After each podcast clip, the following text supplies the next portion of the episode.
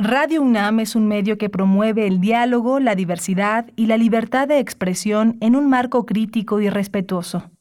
Los comentarios expresados a lo largo de su programación reflejan la opinión de quien los emite, mas no de la radiodifusora.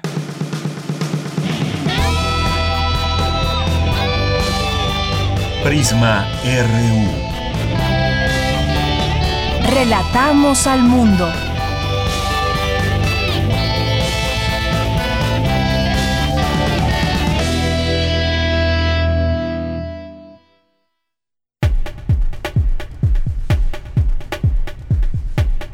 Muy buenas tardes, muchas gracias por acompañarnos, iniciando el mes junto con nosotros, este tercer mes del año 2021, marzo, y que además nos ha recibido con un calor tremendo. Hemos terminado febrero con temperaturas altísimas.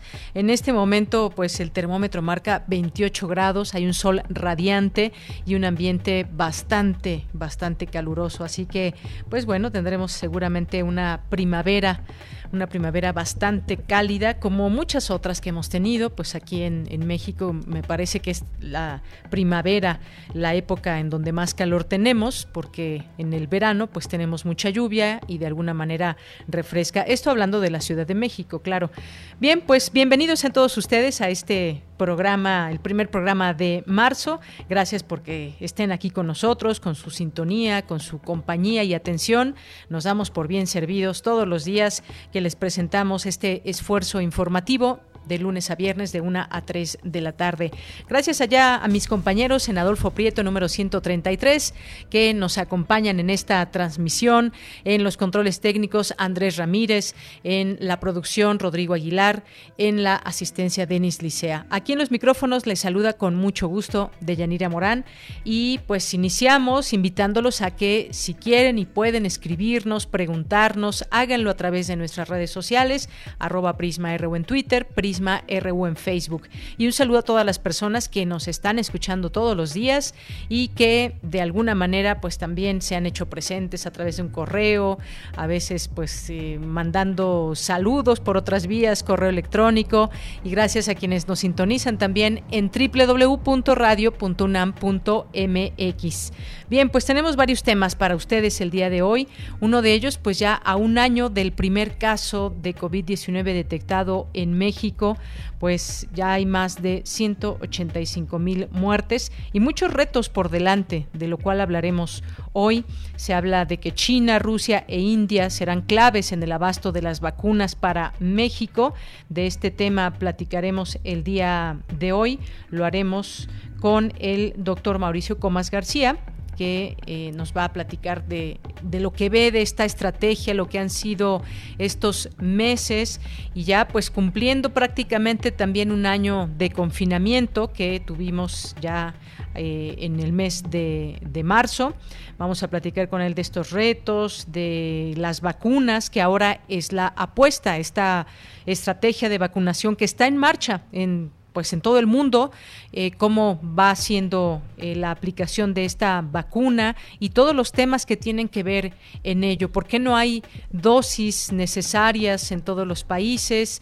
Eh, vamos a estar platicando de este tema porque también es importante ver qué pasa en el mundo y vamos a, a platicar con la doctora Alicia Girón, que es coordinadora del programa universitario de estudios sobre Asia y África, porque África debe participar en los ensayos clínicos de las vacunas desde Asia hasta África, China promueve sus vacunas para hacerse de aliados. También todo esto si tiene alguna connotación en la geopolítica y cómo van todos estos esfuerzos. Se habla de que todos los países tienen que entrarle a la vacuna porque pues es la única forma de mitigar esta, esta pandemia. Así que vamos a platicar de este tema y también pues hoy es el día de la cero discriminación. Vamos a platicar del tema, entre otras cosas, pues está ONUCIDA que quiere hacer énfasis en la necesidad de emprender medidas para acabar con las desigualdades que siguen existiendo en todo el mundo con relación a los ingresos, el sexo, la edad, el estado de salud, del trabajo,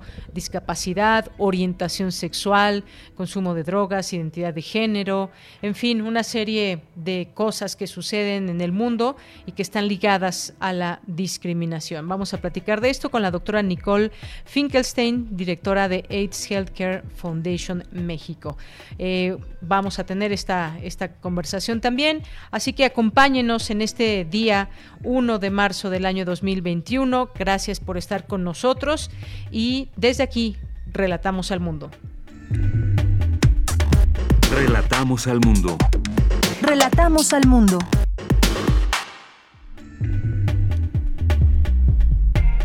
Bien, y en los temas universitarios, en resumen, advierten organizaciones que México no ha cumplido con las recomendaciones de la Convención sobre la eliminación de todas las formas de discriminación contra la mujer. A 11 años de su partida, la Academia Nacional, la Academia Mexicana de la Lengua y la Universidad Autónoma Metropolitana rindieron homenaje al poeta, escritor y traductor Carlos Montemayor. Lanza la UNAM nanosatélite que posiciona a México como actor espacial a nivel mundial. La educación superior ha demostrado ser el factor más importante de desarrollo económico, cultural y social de un país, señaló el exdirector, perdón, el rector de la UNAM, José Sarucán. Y en los temas nacionales, el presidente Andrés Manuel López Obrador dijo que no se dará marcha atrás a la reforma eléctrica por la llamada que sostendrá con su homólogo de Estados Unidos, Joe Biden, porque él es respetuoso de la soberanía de México. En otro tema, el presidente pidió a la Cámara de Diputados que dé a conocer el expediente sobre el gobernador de Tamaulipas, Francisco García Cabeza de Vaca, para conocer las acusaciones en su contra. El gobierno de Estados Unidos pidió a México congelar las cuentas bancarias de Luis Cárdenas Palomino, exmando de la Policía Federal y mano derecha del exsecretario de Seguridad Pública, Genaro García Luna. Un grupo de mujeres feministas protestaron afuera de las instalaciones de la Fiscalía General del Estado de Guerrero, a la que acusaron de proteger al aún precandidato de Morena a gobernador, Félix Salgado Macedonio, quien enfrenta una denuncia por violación sexual. Pablo Amílcar Sandoval, ex superdelegado del gobierno federal en Guerrero, anunció esta madrugada que no participará en el nuevo proceso de selección de candidatos de Morena a la gubernatura del estado. Una jueza federal suspendió hoy por tiempo indefinido la extinción del Fondo de Inversión y Estímulos al Cine, uno de los 109 fideicomisos cuya desaparición fue ordenada por el Congreso en noviembre pasado. Y en temas internacionales, un tribunal de Myanmar presentó este lunes nuevos cargos contra la líder depuesta Aung San Suu Kyi cuando se cumple un mes del golpe militar y en medio de más protestas, a pesar de la muerte de al menos eh, un manifestante, eh, con este sumarían dos, uno de ellos en días pasados y otro más, otro más este domingo. Un tribunal francés declaró al expresidente Nicolas Sarkozy culpable por haber intentado sobornar a un juez y por tráfico de influencias, condenándolo a tres años de cárcel con uno efectivamente encarcelado. Prisma RU. Relatamos al mundo. Bien, es la una de la tarde con 13 minutos. Y aquí que hemos venido dando un seguimiento tanto de protocolos, acciones que se han seguido a lo largo de esta pandemia y ya a un año del primer, eh, la primera persona infectada de COVID-19, pues hemos pasado por distintas etapas y sobre todo, pues estamos ahora en una que es muy importante que tiene que ver con pues disminuir los contagios. Al parecer hay una curva indicativa que va señalando que los contagios van a la baja, las, eh, las hospitalizaciones también han bajado, lo cual no quiere decir que ya estemos o podamos hacer una vida una vida normal completamente y pues bueno, lo decimos por muchas situaciones. En la Ciudad de México hay lugares que se ven completamente llenos, lucen llenos, muchas veces no se respetan los protocolos a seguir, como los aforos en restaurantes, por ejemplo, si pues se han dado alguna vuelta por ahí sin entrar en alguno de estos lugares, se puede ver cómo algunos están están saturados, están llenos, hasta hay fila para entrar a ciertos lugares. Bueno, pues esto también porque vimos el fin de semana a miles de tamaulipecos que pues hicieron una marcha para respaldar al gobernador García Cabeza de Vaca. Y bueno, pues siempre queda eh, muchas preguntas si fue una, una marcha que congregó a quienes desean que no sea desaforado, si hay o no también acarreos, en fin, muchas cosas. El caso es que el punto es muy delicado por el número de personas que se reunieron. Se dan cifras hasta de 15 mil personas reunidas en Ciudad Victoria, Tamaulipas. Se ve una plaza que luce completamente llena y pues no hay sana distancia, existe uso de cubrebocas en la gran mayoría, pero pues están codo con codo o hombro con hombro, como lo queramos decir, miles de personas, hasta donde llega también la responsabilidad de quienes encabezan gobiernos, en este caso como el del gobernador, que bueno, pues esta foto que veo, por ejemplo, del del Heraldo, pues está tomándose algunas eh, selfies con sus seguidores. Y bueno, pues preocupante que este tipo de acciones se lleven a cabo en plena pandemia, independientemente también del color del semáforo que exista, porque pues aún en verde puede ser puede ser no tan, no tan positivo el que se llenen plazas con esta magnitud de número de personas. Bueno, pues hasta el día de hoy la Secretaría de Salud informa que se han aplicado 2.455.095 dosis de vacunas contra la COVID-19 a un año de la notificación del primer caso de COVID-19 en México y en su informe diario, la Secretaría de Salud reporta 2.086.938 casos positivos confirmados y 185.715 715 defunciones. Bueno, a todo esto eh, se dio a conocer el fin de semana que el subsecretario de Salud, Hugo López Gatel, estuvo internado en, eh, pues por cuestiones de salud había bajado sus niveles de oxigenación y bueno, se reporta que está estable. Por su parte, el presidente Andrés Manuel López Obrador aseguró este lunes que el subsecretario de Prevención de Salud, Hugo López Gatel, como les decía, también el secretario de Marina, Rafael Ojeda, y el secretario de la Defensa Nacional, Luis Crescencio Sandoval, están fuera de peligro y se recuperan de COVID-19. Bueno, pues hasta ahí los informes, el parte informativo de la Secretaría de Salud.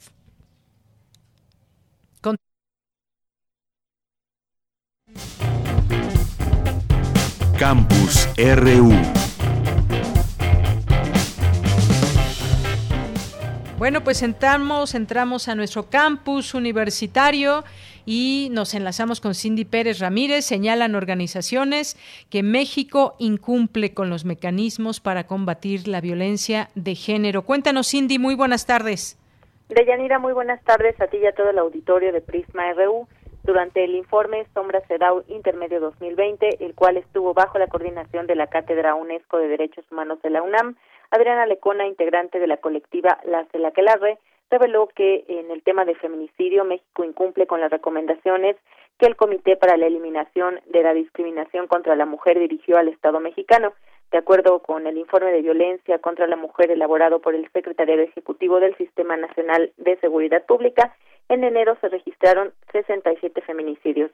Deyanira, cabe recordar que en 2018 el comité determinó que México debería informar sobre cuatro recomendaciones específicas el tipo penal del feminicidio, la atención a la desaparición de mujeres y niñas, la revisión del mecanismo de alerta de violencia de género y el seguimiento al caso de Pilar Argüello en Veracruz. Los principales obstáculos que se encontraron en la aplicación de la tipificación del feminicidio y del protocolo de investigación policial son los siguientes. Número uno, asimetrías legislativas en la integración de elementos del tipo penal. Número dos, dificultad en la reclasificación de los homicidios dolosos como feminicidio. Número tres, resistencia de las fiscalías y juzgados penales a clasificar las muertes violentas de mujeres como feminicidios. Número cuatro, casos de mujeres asesinadas con violencia y relacionadas con el crimen organizado que no son en general consideradas casos de feminicidios. La figura de feminicidio debe armonizarse y homologarse a nivel nacional de acuerdo a los parámetros jurídicos nacionales e internacionales con la más amplia protección a las víctimas indirectas. Por su parte, María del Carmen Nava Pérez, directora del Centro de Apoyo a la Mujer Griselda Álvarez, indicó que los procedimientos de búsqueda de mujeres y niñas desaparecidas, como la alerta Amber y el protocolo ALBA, no son homogéneos ni ágiles en todas las entidades federativas estos no son aplicados de forma correcta en ninguna entidad, ya que entre sus principales obstáculos destacan, uno, la, activación de las fichas de búsqueda tarda hasta 72 horas. Dos, la falta de difusión en las primeras 24 horas por las instituciones que integran el comité. Falta actualización y seguimiento a las investigaciones. No existen campañas de información sobre la activación de los protocolos. Existe una revictimización y estigmatización de las víctimas. Desde el 15 de febrero y hasta este jueves, el Comité para la Eliminación de la Discriminación contra la Mujer, CEDAW, de la ONU, revisará el informe de seguimiento de México a las observaciones de 2018. Esta es la información. Cindy, muchas gracias por la información. Buenas tardes. Muy buenas tardes. Gracias. Bueno, pues ahí pendientes de México en ese tema del combate a la violencia de género. Nos vamos a otra información con mi compañera Virginia Sánchez. Señalan organizaciones que México incumple con los mecanismos para combatir la violencia de género. Es lo que nos informaba Cindy. Vicky, nos tienes también información. Buenas tardes. Hola, ¿qué tal, Deya? Muy buenas tardes a ti y a la auditoría de Raúl yo les tengo información, pues porque de este ciclo de mesas redondas denominadas la enseñanza reto para el siglo XXI, que en el marco del centenario de la Secretaría de Educación Pública se realiza el Colegio Nacional, en este marco se llevó a cabo la mesa La Educación Superior, las grandes instituciones nacionales. Durante su participación, el investigador y exrector de la UNAM, José Sarucán, señaló que la educación superior ha demostrado ser el factor más importante de desarrollo económico, cultural y social de un país por lo que los países más avanzados en ese sentido tienen dos cosas muy importantes. Un potente aparato científico y tecnológico de investigación en todas las áreas de conocimiento y un sólido y diversificado sistema de educación superior. En ese sentido, destacó como valores fundamentales de la UNAM la calidad y pertinencia social de sus resultados, su gobierno cuya esencia y función es por y para la academia y, en principio, la libertad y autonomía. Escuchemos al exrector José Taruca. Esa libertad es básicamente el deber ser de la institución que consiste en el libre ejercicio de sus funciones propias, sus funciones académicas, es decir, la práctica de la libertad de investigación, la libertad de análisis de las ideas y la libertad de expresión de esas mismas ideas. Esto ha sido el, realmente elemento sine qua non de la vida universitaria.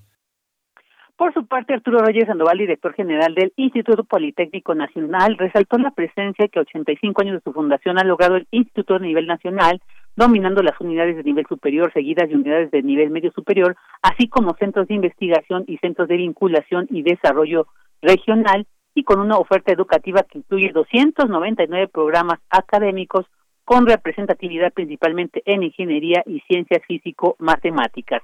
En tanto, Silvia Yorguli, presidenta del Colegio de México, describió la trascendencia de esta institución como una hazaña cultural, como una institución formadora de formadoras y como una institución pública con el compromiso de mantener y divulgar el pensamiento humano. Escuchémosla.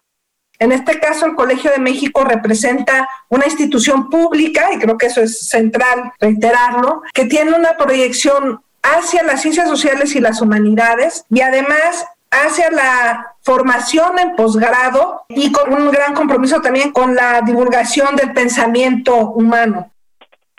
Adolfo Martínez Palomo del Centro de Investigación y de Estudios Avanzados, el CIMESTAP, que cumple 60 años de existencia, destacó que con presencia en 10 unidades en 8 entidades del país, El centro mantiene la misión de desarrollar investigación básica y aplicada de punta, formar recursos humanos a nivel maestría y ofrecer herramientas científicas y tecnológicas para la solución de problemas nacionales.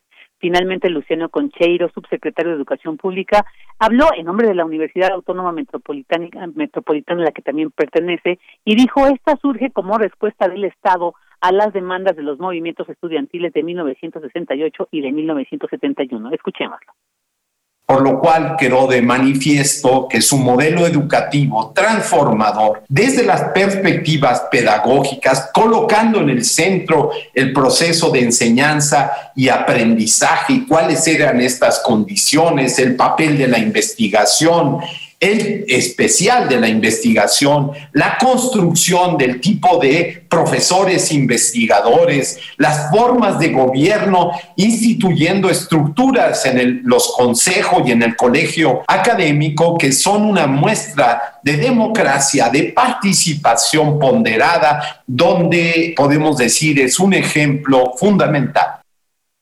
Bueno, de ella, pues este es el reporte sobre esta mesa redonda, la educación superior, las grandes instituciones nacionales. Vicky, muchísimas gracias por esa información y muy buenas tardes. Buenas tardes. Hasta luego y continuamos. Porque tu opinión es importante, síguenos en nuestras redes sociales, en Facebook como Prisma RU y en Twitter como arroba PrismaRU.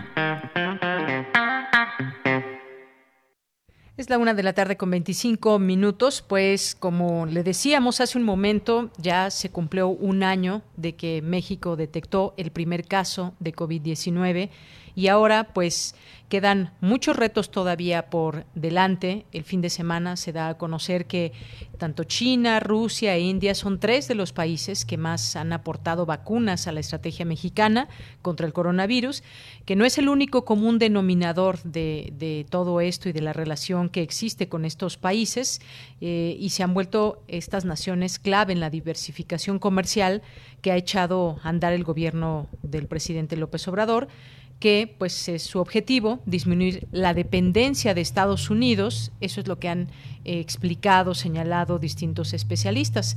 En 2020, según datos oficiales, alrededor de 81% de las exportaciones de bienes y servicios de México tuvieron a Estados Unidos como destino. Además, 40% de la inversión extranjera directa que arribó al país fue de empresas de ese país. Eh, lo que, de acuerdo a especialistas, habla de la urgencia de la diversificación. Pero bien, pues centrándonos en este tema de las vacunas, pues habrá que mirar a estas naciones también como una posibilidad ante el reto que tiene México frente a sus ojos de llevar a cabo una eh, campaña de vacunación exitosa. Tenemos en la línea telefónica al doctor Mauricio Comas García, que es doctor en química por la Universidad de California en Los Ángeles y académico investigador de la Facultad de Ciencias de la Universidad Autónoma de San Luis Potosí en el Centro de Investigación en Biomedicina y Salud. ¿Qué tal, doctor? Bienvenido. Muy buenas tardes. Muy buenas tardes. Es un placer estar con ustedes. Gracias, doctor. Pues eh, haciendo un balance, digamos, de todo lo que ha pasado a lo largo de este año, ¿qué nos podría decir, doctor? Y sobre todo también nos vamos a detener un poco pues en los retos que tiene México en este momento. Pues el balance me parece que es malo. Eh, al principio de la pandemia nos decían que el peor escenario, el más catastrófico, eran 60 mil muertos. Pues probablemente en un mes alcanzaremos los 200 mil muertos entonces, bajo la misma métrica establecida por la Secretaría de Salud, creo que es un año catastrófico en todos y cada uno de los sentidos y en el que me corresponde a mí, que es en el área de la virología y de las ciencias de la salud, por no meternos en cuestiones políticas o económicas, pues es un fracaso. Y es un fracaso anunciado, me acuerdo de que este, esta novela que que nos hablaba de un asesinato anunciado donde todos en el pueblo sabía que lo iban a matar menos él, pues es de la misma forma. Sabíamos lo que iba a pasar, sabíamos lo que pasó en España, lo que pasó en, en Italia, eh, lo que estaba ya adelantándose en Estados Unidos y en Brasil, y pues tanto el gobierno como gran parte de la sociedad civil pues decidió no hacer caso o hacer caso omiso a las advertencias y estamos lamentablemente metidos en, en un problema muy fuerte que no va a ser sencillo que salgamos de ahí.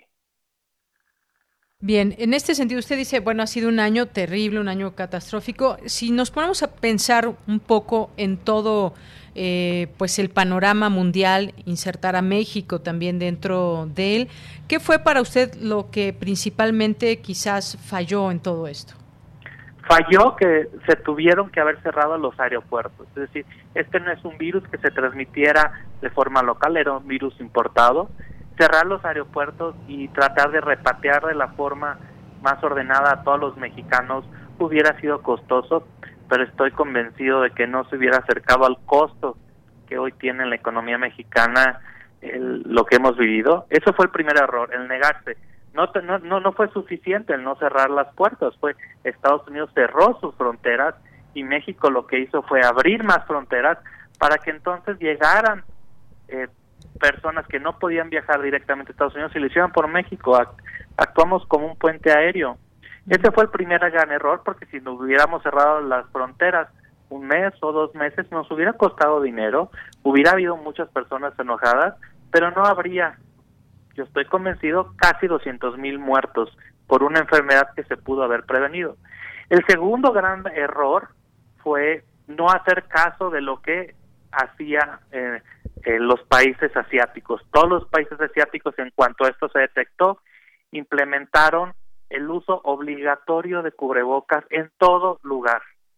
En México, por mucho tiempo, el gobierno federal decidió que no, que esta no era la mejor forma, que lo único que teníamos que hacer era quedarnos en casa y nada más, y mantener una sana distancia. Se rehusaban las políticas públicas al, el dar un, un, vistazo a lo que exitosamente ocurrió en Japón. Sí, Japón tiene la misma población que nosotros y han muerto más de 10 veces menos que nosotros de, personas por COVID. Australia han muerto muy pocas personas por COVID. ¿Por qué? Lo mismo con Taiwán, eh, Singapur. ¿Por qué? Porque se lo tomaron en serio y es imposible salir a las calles sin cubrebocas. Y aquí en México, pues tenemos ejemplos eh, diario de la falta del uso de cubrebocas en lo que ha resultado. Entonces yo creo que este segundo fracaso, el querer eh, evitar, no sé bajo qué razonamiento y lógica, el uso obligatorio de cubrebocas desde el primer momento, si podemos enseñarle a un niño a, ir al baño en menos de un año, ¿por qué no podemos enseñarle a los adultos y a los jóvenes y a los adolescentes a utilizar cubrebocas? No lo entiendo yo. Y el tercer gran fracaso fue el no hacer pruebas masivas. Mientras otros países decidieron invertir mucho dinero en pruebas masivas para saber dónde son los focos de infección, qué zonas hay que clausurar. Un, gran ejemplo, por ejemplo, fue en, la comunidad autónoma de, de, Cataluña, en España, donde decidieron no cerrar toda la comunidad autónoma de golpe, sino lo que hicieron fue cerrar provincias y comarcas para que solamente aquellas comarcas que tenían alto índice de transmisión se cerraran por completo, mientras que aquellas otras comarcas que no estaban con el mismo índice de transmisión, pues se mantuvieran abiertas. Entonces, ese fue el, el, gran fracaso, el que eh, de forma explícita el gobierno no quiso y no ha querido realizar formas más eh, de, eh, de, identificación masiva de pacientes. Y hoy tenemos datos, yo los he publicado en, en, Twitter y el otro día ya lo reconoció el gobierno federal, que pues es que la forma que sigue la pandemia, el número de casos, depende del número de pruebas que se hacen. somos de los países que menos pruebas hacen en el mundo. Y entonces, pues es imposible controlar una pandemia si no sabemos en qué colonia hay más, o en qué ciudad, o en qué estado. Entonces, yo creo que esos han sido los grandes fracasos de políticas de salud eh, pública a nivel nacional. Bien, doctor, gracias por este, este análisis, esta eh, pues opinión que nos da frente a lo que tenemos, al número de muertos, contagios, el tema de las pruebas, que en su momento también muy discutido, los costos que pueden o pudieron haber en la economía si es que se cerraba completamente, el tema de los viajes y las personas que efectivamente pues entraban hacia Estados Unidos vía México después de hacer una, una, cuarentena y muchas, muchas otras cosas. Lo que tenemos ahora, pues esta es nuestra nuestra realidad, pero hay retos, tenemos retos y está en marcha una campaña de vacunación contra COVID-19. Sin embargo, pues todavía no tenemos todas las dosis y no se están eh, pues llevando a cabo estas aplicaciones como se quisiera, con la celeridad, la rapidez eh, posible, como pues quizás si miramos a Estados Unidos, doctor, pues vemos que van con una rapidez increíble, tienen las dosis. ¿Qué, qué está pasando en todo esto y qué esperar para México? Pues lamentablemente yo creo que hay varias cosas. Uno, no somos un país productor de vacunas y no somos uno de los países que aportó dinero. Entonces, obviamente a la, a la producción de vacunas, entonces yo sé que enoja que no nos vendan vacunas, pero hay que ponernos en, en los en, en, el papel de los países que han invertido millones de dólares en desarrollar la vacuna.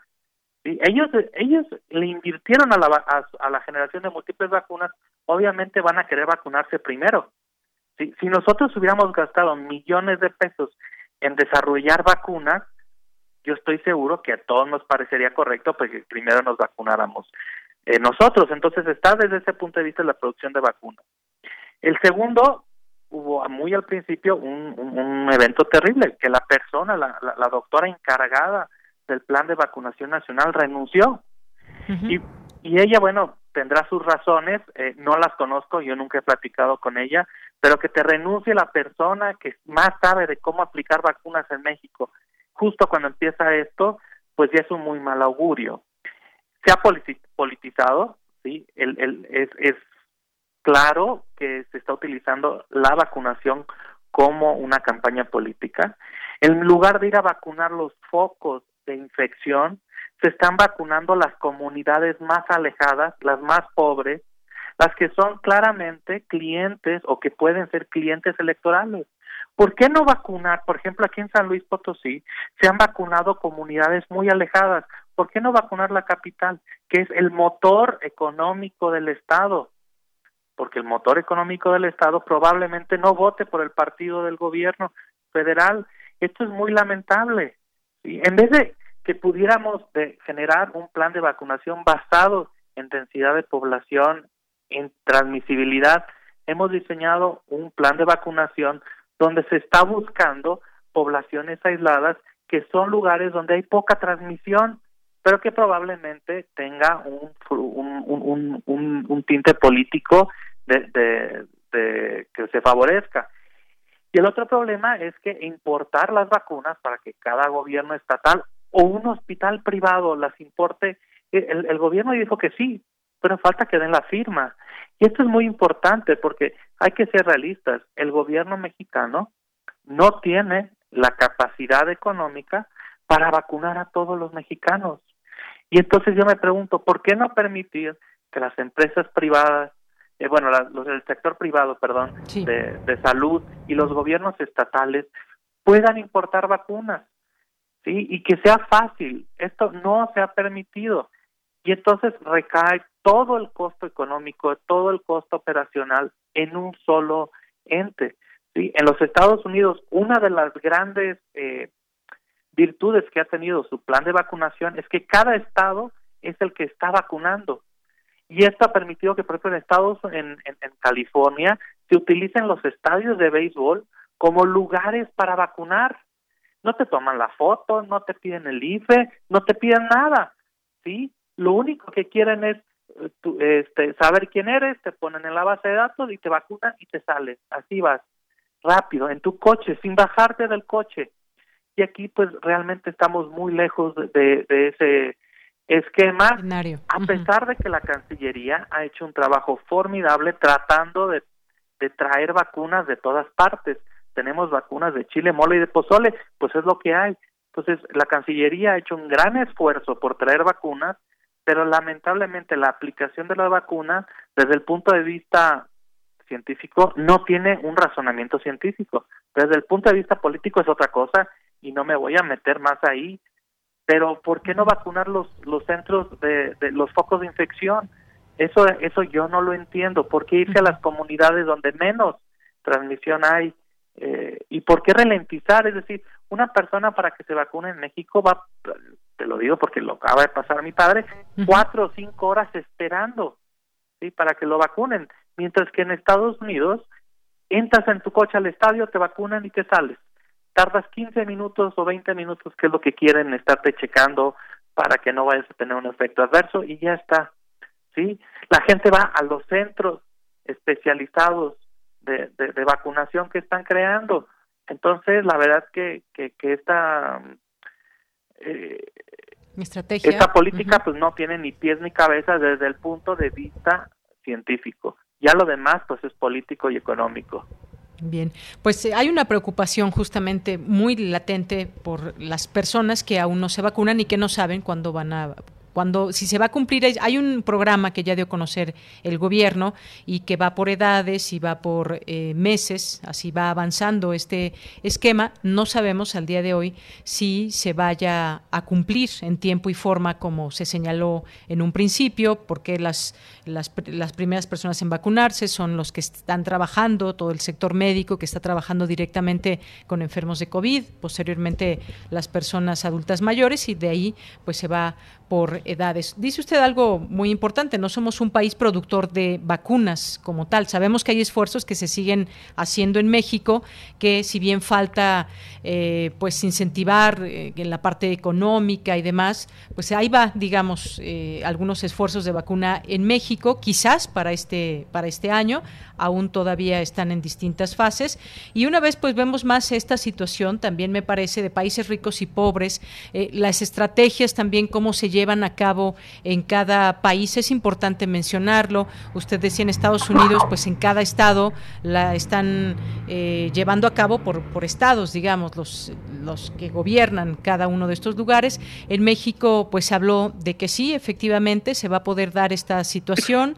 Me parece que ya hay peticiones, pero pues todavía no es una realidad. Vemos como un, poco, un tanto lenta la llegada, aún con estos esfuerzos que usted dice de Cancillería, de estar pues solicitando vacunas a distintos países. Me centro ahora con estas que se han dado a conocer, doctor, que son la China, la de China, la de Rusia, eh, la India eh, para el abasto a nuestro país. ¿Qué le parece pues estos esfuerzos que se hacen específicamente con estos países y cuál es la realidad también de, de estos países que tendrían la posibilidad de hacernos llegar también dosis de vacunas?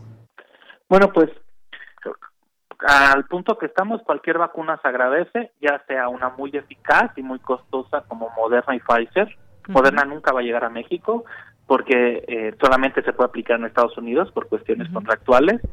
Eh, Pfizer es muy cara y se están peleando en Europa. AstraZeneca también se están peleando en Europa por ella y no nos queda más que las que las que hay.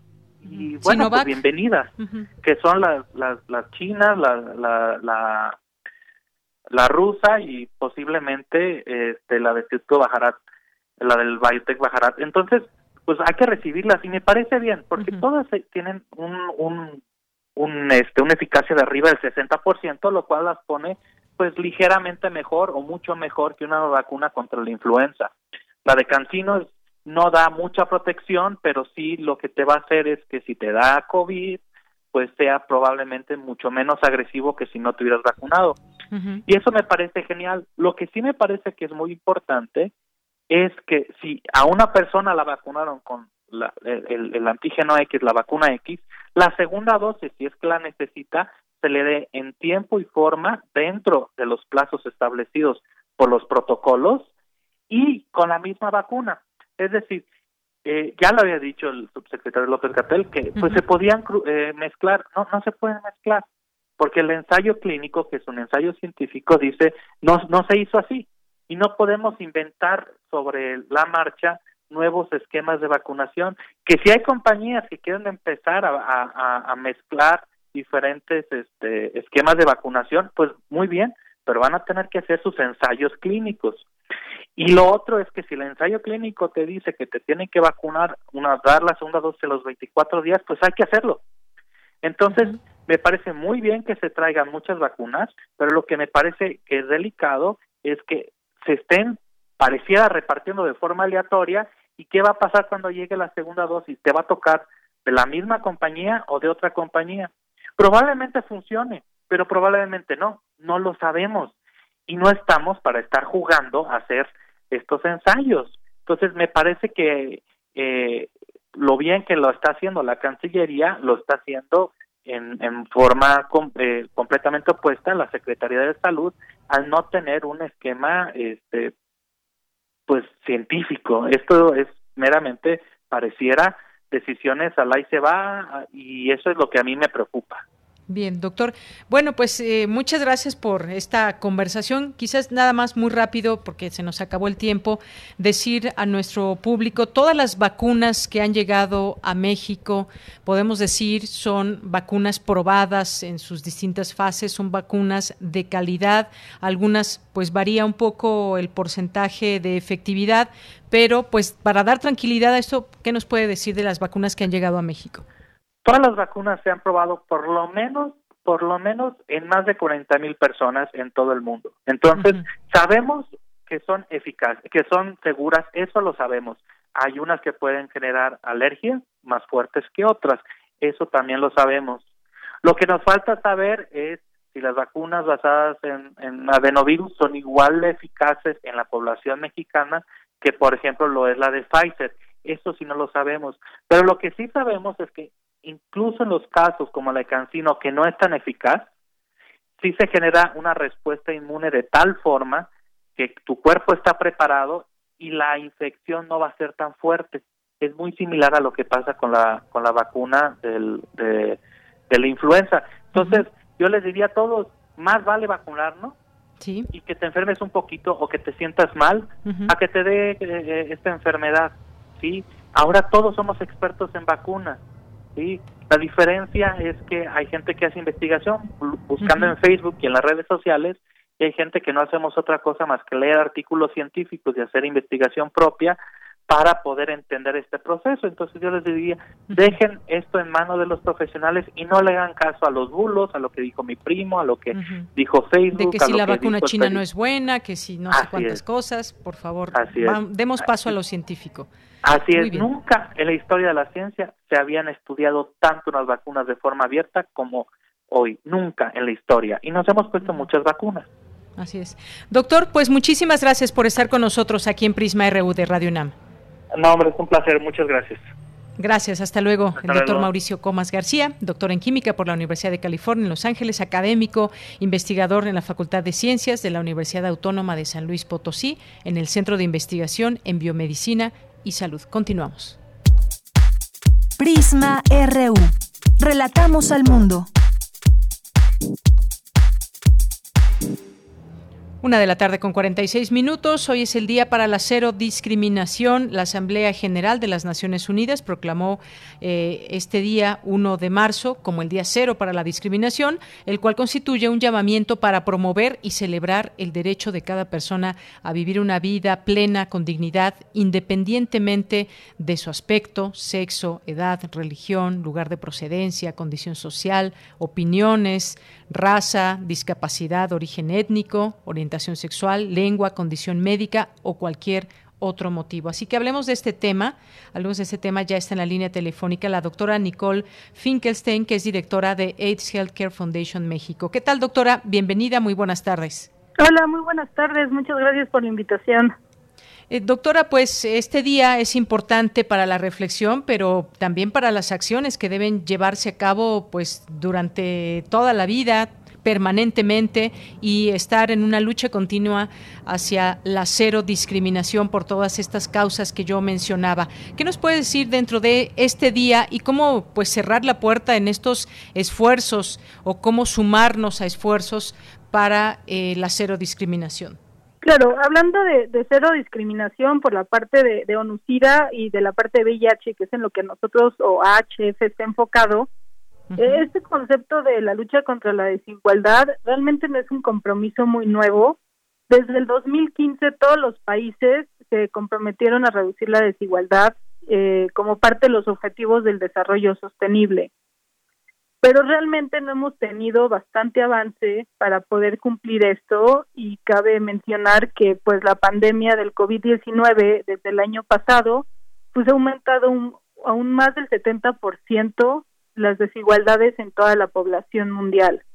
¿No? Esto ha afectado con más dureza a los grupos o personas más vulnerables y pues más ahora que ya existe una vacuna contra el COVID-19, seguimos sin una buena estrategia para poder hacer una buena vacunación, como lo comentaban en el segmento anterior, y pues existe una desigualdad en los accesos para todas las herramientas de prevención.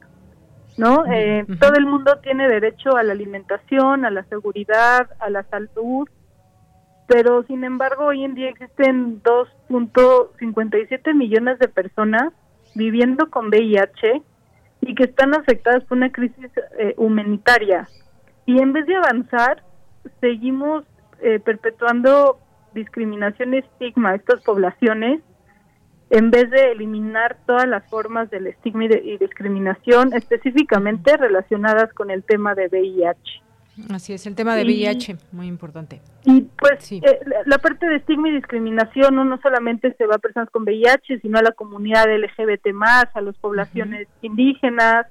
Y hay seis entornos principales en donde se produce el estigma y la discriminación y refuerzan la desigualdad. ¿Y cuáles son estos seis sectores? El sector sanitario, el sector educativo, el lugar de trabajo, el sistema judicial, las familias, las comunidades y los entornos de emergencia y humanitarios. Así es, doctora. Eh, cuando hablamos, eh, con todo esto que usted nos, nos comenta, nos, nos platica, sobre todo también en el tema de VIH, pues eh, tomemos en cuenta también, desafortunadamente, pues la discriminación sigue afectando distintos esfuerzos para conseguir pues más justicia, más equidad en todo esto en el mundo. Eh, muchas personas pues enfrentan día a día la discriminación por quiénes son, por lo que hacen. Y usted me decía este tema de, de, VIH, pues ha habido muchos esfuerzos. Hay que recordar, ha sido una lucha muy grande desde que se dio a conocer por primera vez qué era eh, el VIH, el SIDA, y ha habido pues esfuerzos en el mundo. Aún así quedan, quedan aún retos y pues entre ellos está lograr la meta global de cero nuevas infecciones, pero sobre todo también la estigmatización hacia las personas que pueden eh, o llegan a contraer VIH. Claro, y una frase que me gusta mucho es el VIH no discrimina, los que discrimina es la sociedad. Entonces necesitamos acabar con las desigualdades para poder realizar un cambio que realmente transforme lo que se está haciendo, porque si queremos lograr resultados distintos tenemos que cambiar las formas de hacer las cosas.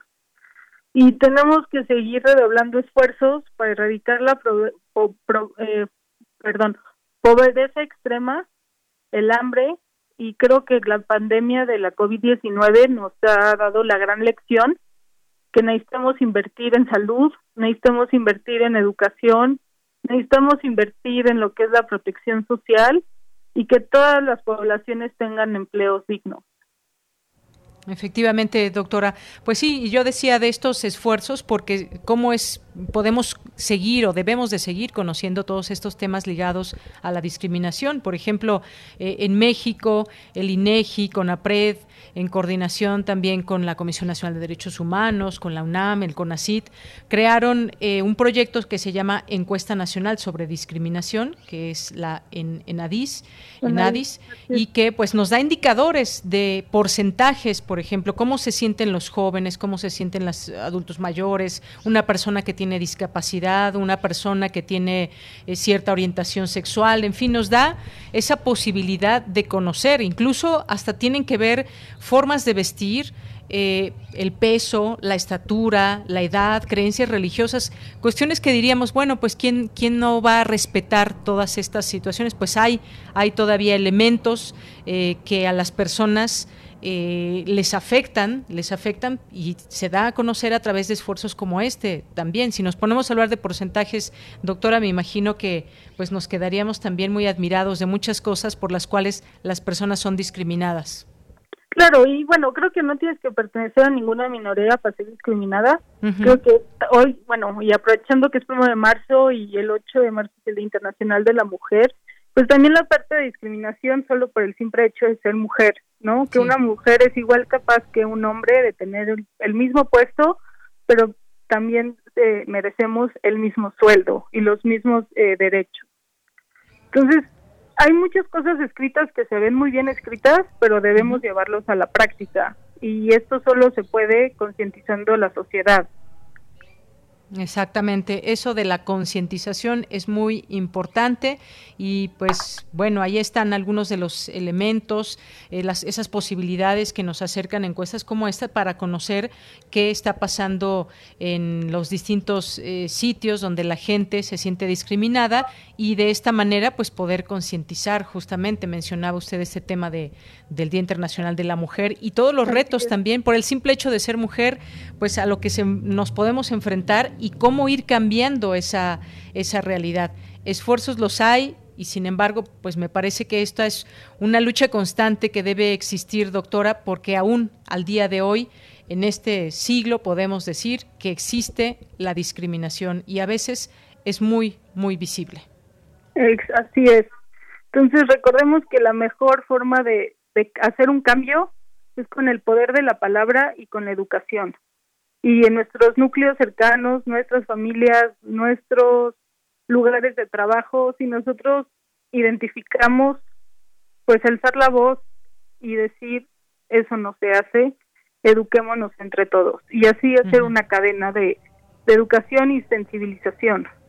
Muy bien. Doctora, pues muchas gracias por estar con nosotros aquí en Prisma RU de Radio UNAM. No, muchísimas gracias a ustedes y que tengan linda tarde. Igualmente para usted, hasta luego. Hasta luego.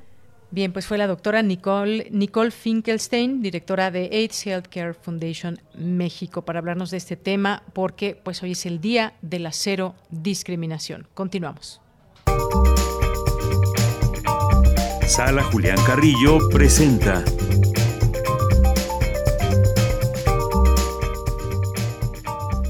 Bien, pues Montserrat Muñoz ya está lista con toda la información para este día lunes y todo lo que sucede en la sala Julián Carrillo y más. ¿Cómo estás, Montserrat? Adelante. Hola, Deyanira, equipo de Prisma RU, por supuesto a todos quienes escuchan Radio Universidad, quienes también se conectan virtualmente a la sala Julián Carrillo. Estamos haciendo eventos en tiempo presente de manera remota con todas y todos ustedes, invitándolos a nuestra cartelera cultural, también a nuestra cartelera musical, diversos eventos, encuentros y también motivos para celebrar que estamos juntos, juntas y seguimos creando. ¿Cómo estás tú, Deyanira? Muy bien, con mucho calor, Monse, mucho calor. Justo, el clima, iniciamos marzo, seguimos con todas y todos ustedes y queremos recordar que esta ya es la última semana, los últimos días, que tienen quizás un par de días para inscribirse al curso de oratoria impartido por el gran maestro, actor y cantante Sergio Ruiz. Les recomendamos muchísimo este curso de oratoria. Si ustedes quieren transmitir algún mensaje, ya sea para alguna ponencia, alguna conferencia, si a lo mejor quieren eh, mejorar su estrategia de ventas, quizás tienen alguna empresa y les interesa comunicar con mayor expresión, estabilidad y seguridad ciertos mensajes, este curso es para todas y todos ustedes. Les voy a mandar aquí en esta vía radiofónica a través de Dios un correo para que ustedes lo puedan anotar. Vayan corriendo por su celular, por alguna pluma, por algún lápiz. El correo es cursos r unam arroba gmail.com cursos r arroba gmail Monse, como que de repente te perdemos. A ver, otra vez, danos el No me pierdan, estoy con ustedes. Sostengan mi mano. Aquí me escuchan. Adelante. Perfecto. Cursos runam arroba gmail.com. Aquí les damos informes, les contamos también sobre los descuentos que tenemos para comunidad UNAM e INAPAM se ganan su descuento si presentan también vía digital su credencial y es muy importante también contar con la inscripción eh, que premia porque ya estamos a punto de iniciar el curso. No se lo pierdan, por favor, tenemos también cursos cada dos meses, entonces pues seguro habrá también una oportunidad para ustedes. Luego los queremos invitar este viernes a escuchar las retransmisiones de intersecciones. En esta ocasión tendremos entrevista 8.30 vía Facebook Sala Julián Carrillo, con Cocktail Twist, una banda de mesa que traen todo el fusión entre el ska, entre el rockabilly, la fusión, por ahí ya creo que están sonando. Nos encanta mucho su canción Tiburón, por ejemplo, que vayan a escucharlo y también si buscan el nombre del grupo que ahorita se los dejo en Twitter, van a poder encontrar en su canal oficial de YouTube unos videos que se grabaron en aquel concierto que dieron en la sala Julián Carrillo, festejando su aniversario. Es una banda que ya tiene más de una década de historia y nos acompañarán si ustedes quieren echar el baile con todas y todos nosotros el viernes. También su retransmisión a las 9 al aire. Y me estaba brincando un día, el jueves, de Ventana Poética, tendremos de invitada a Mónica González. Ella es parte de Mi Cielo Ediciones, quien estará muy contenta de leer sus poemas escritos, también eh, contarles sobre las diferentes publicaciones que tienen en Mi Cielo Ediciones, que son unas cosas de verdad fantásticas, tanto por los autores y autoras que se, que se han acercado a ella como, como, digamos, fundadora de este proyecto editorial, como también de los propios materiales que ella ha hecho para difundir la poesía y la literatura en un ambiente también de ferias de libro, de encuentros y por supuesto de conversaciones muy amenas. Conduce Carlos Narro y esto es el jueves a las 7 con Mónica González en Ventana Poética. Y mucha alegría contarles también que los sábados tenemos conversaciones con el mundo de los editores, con las editoriales pequeñas, nuevas, diferentes, diversas, divergentes, todo ello en los otros libros, transmisión a las 7 de la noche. Y no se pierdan, por favor, el retorno a la razón, que es nuestro programa de radio sobre el PICUNAM, que ya iniciará el 18 de marzo, del 18 al 26 a las 8 de la noche.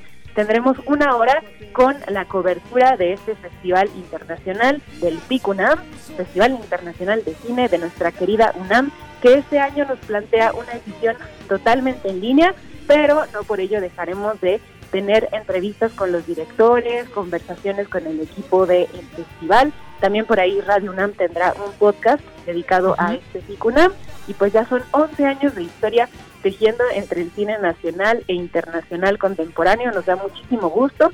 Estamos preparando contenidos para todos ustedes y pues al pendiente que hay que escuchar mucho Radio UNAM y denle like a la página de Facebook Sala muy bien, Monse. Pues muchas gracias. ¿Cómo nos dijiste que se llama el grupo con el que nos vamos a despedir? Cocktail. Arriba las manos. Muy bien. Hasta luego. Y con eso nos despedimos. Con esta música nos vamos al corte.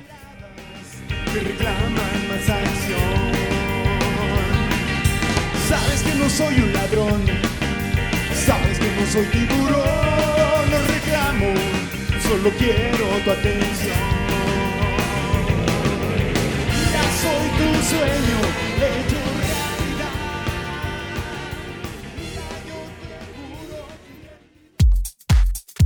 Tu opinión es muy importante. Escríbenos al correo electrónico prisma.radiounam@gmail.com.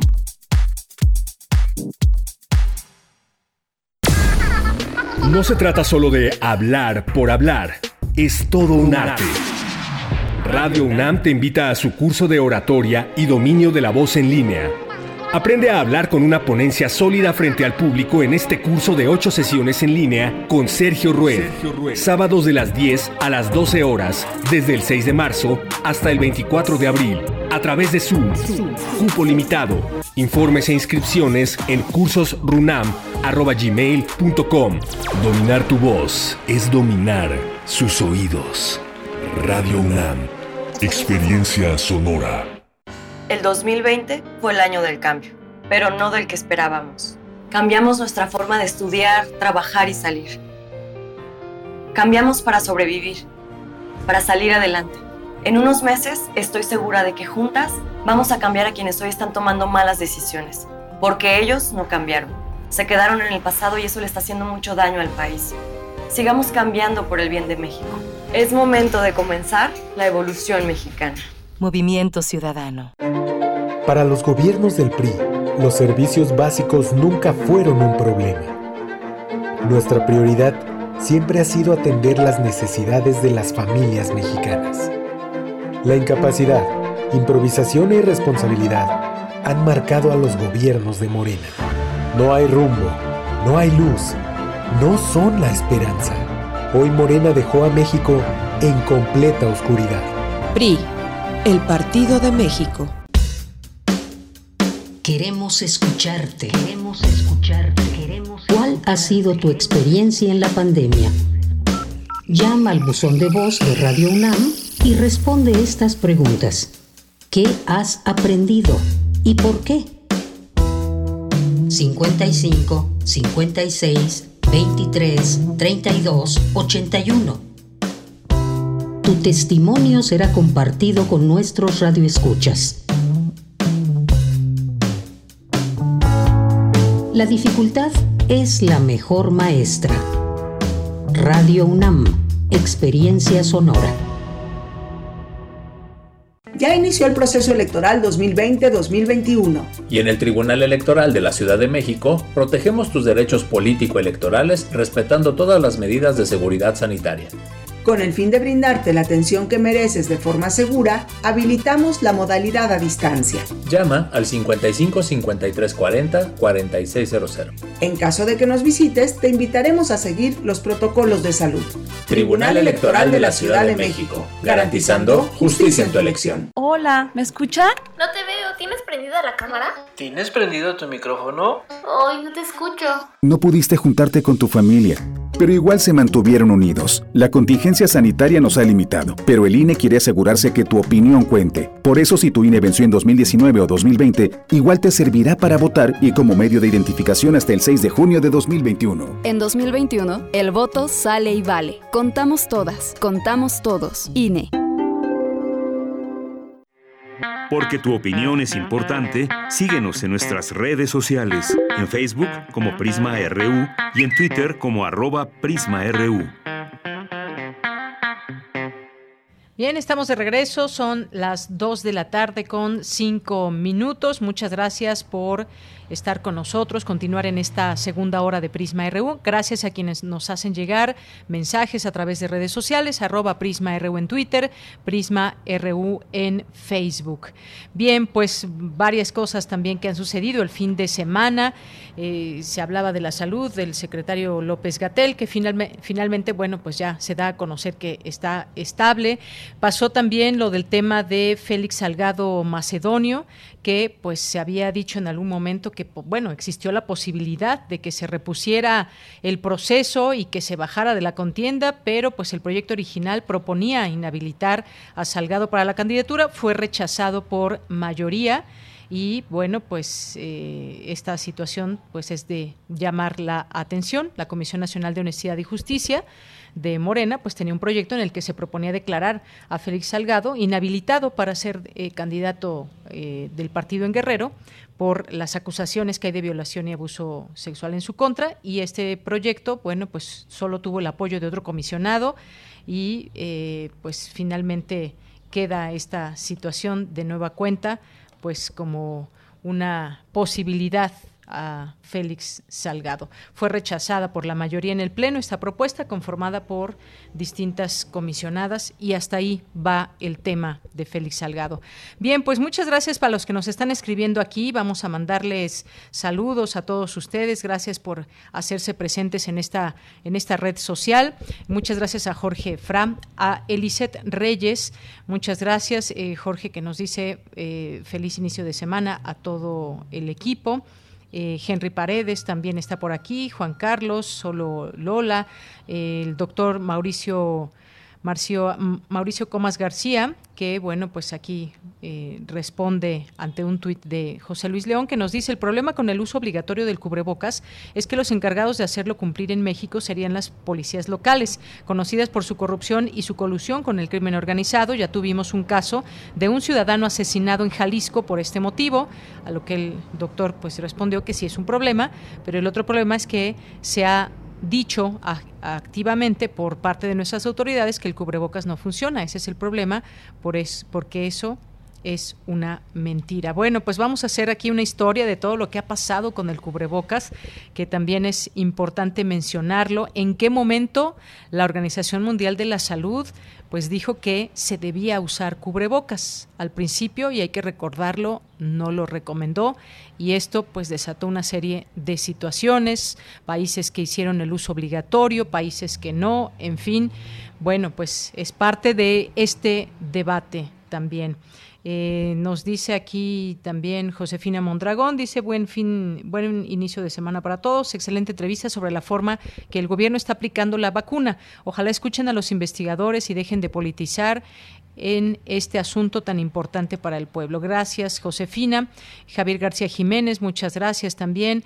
Eh, gracias, Diogenito, aquí por el comentario que nos hace llegar, que nos dice que no que dejó de escuchar primer movimiento, porque el perfil de los invitados cada vez era más tendencioso. No hagan ustedes lo mismo. Este invitado de las vacunas, además de no tener idea, es malísimo. Gracias por la opinión y el comentario de Eugenito. Eh, pues bueno, como lo hemos dicho aquí siempre, tratamos de tener esas distintas voces. Eh, me parece importante también eh, que en algún momento pudiéramos tenerlo. Hemos hecho, intentado hacer también para que alguien desde la Secretaría de Salud pues, nos pueda también explicar toda esta estrategia. Por supuesto que es una invitación abierta que queda aquí, así como pues a distintos entrevistados que hemos tenido a lo largo de todo este tiempo para hablar de la estrategia de las vacunas y que nos den un panorama ahí pues eh, quienes no están de acuerdo con la estrategia que se sigue en México, quienes sí están de acuerdo, también hay que decirlo, eh, la opinión es dividida y finalmente, bueno, pues está, es importante que conozcamos su opinión.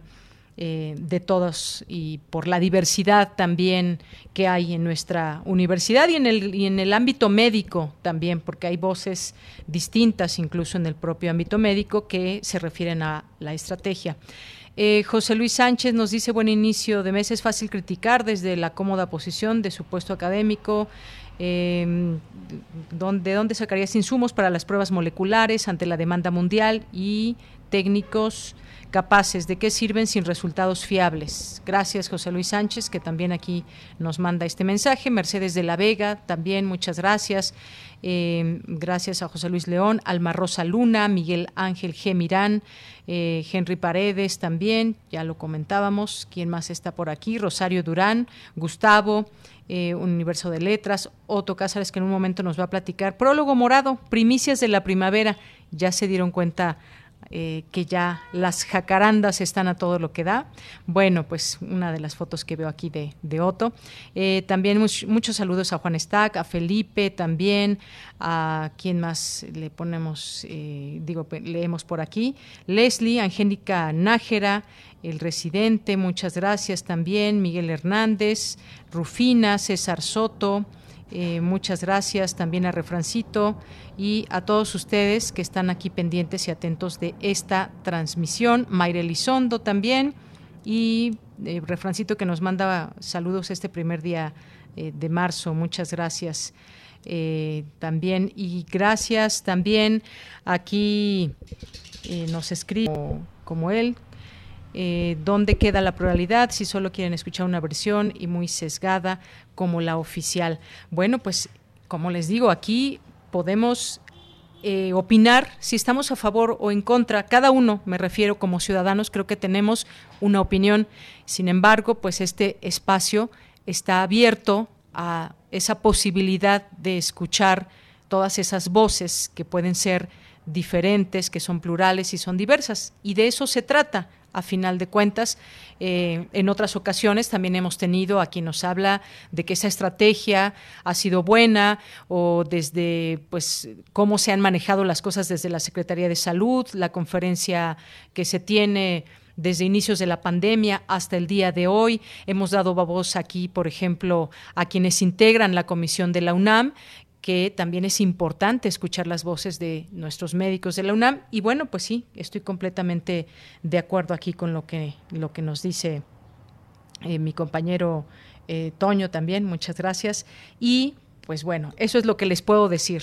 Eh, hay que escuchar todas las voces y quedarnos pues con lo que nosotros pensemos que es lo correcto, basado en información científica, en información fidedigna, y pues cerrarle la puerta a las fake news, que eso ha sido un trabajo enorme y ha sido terrible la infodemia que hemos vivido paso a paso y todos los días en las redes sociales y en distintos portales y en el mundo. Ha sido la otra pandemia, esta infodemia de la cual pues se han quejado desde la Organización Mundial de la Salud hasta los distintos gobiernos. Así que pues eso es lo que lo que le podemos decir a todos ustedes que eh, pues nos dan su confianza para estar aquí con nosotros y esa posibilidad de escucharnos todos.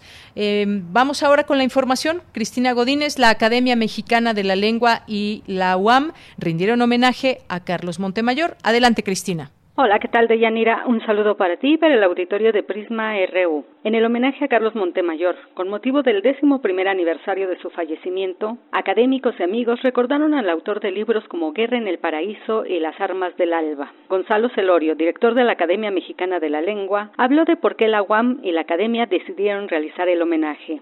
Homenaje a un eh, gran académico, a un gran profesor, a un muy importante escritor, no nada más en el ámbito de la narrativa, también en el género de la poesía lírica, de la traducción también, la traducción de eh, algunas obras del griego y un gran nahuatlato conocedor de la lengua náhuatl, eh, que lo llevó incluso a ser un diccionario que tiene que ver con la presencia de esta lengua ancestral en el español. El antropólogo Fernando Nava se refirió a la faceta de Carlos Montemayor como cantante y estudioso de la música. Carlos rompió la barrera del silencio con su gran personalidad y conocimientos, con su postura y defensa de sus ideales con sus escritos y ensayos. Su manifestación por el amor a su terruño, a nuestro querido Parral, normará en el futuro un punto de referencia a las juventudes venideras, las cuales podrán aprender que hay que amar a la tierra que los vio nacer y regresar a ella con la frente en alto. Es uno de nuestros cometidos y propósitos en madurar como adultos responsables. Regresar a nuestras raíces, Conservar la humildad y el decoro de sentirnos triunfadores no nos cuesta nada.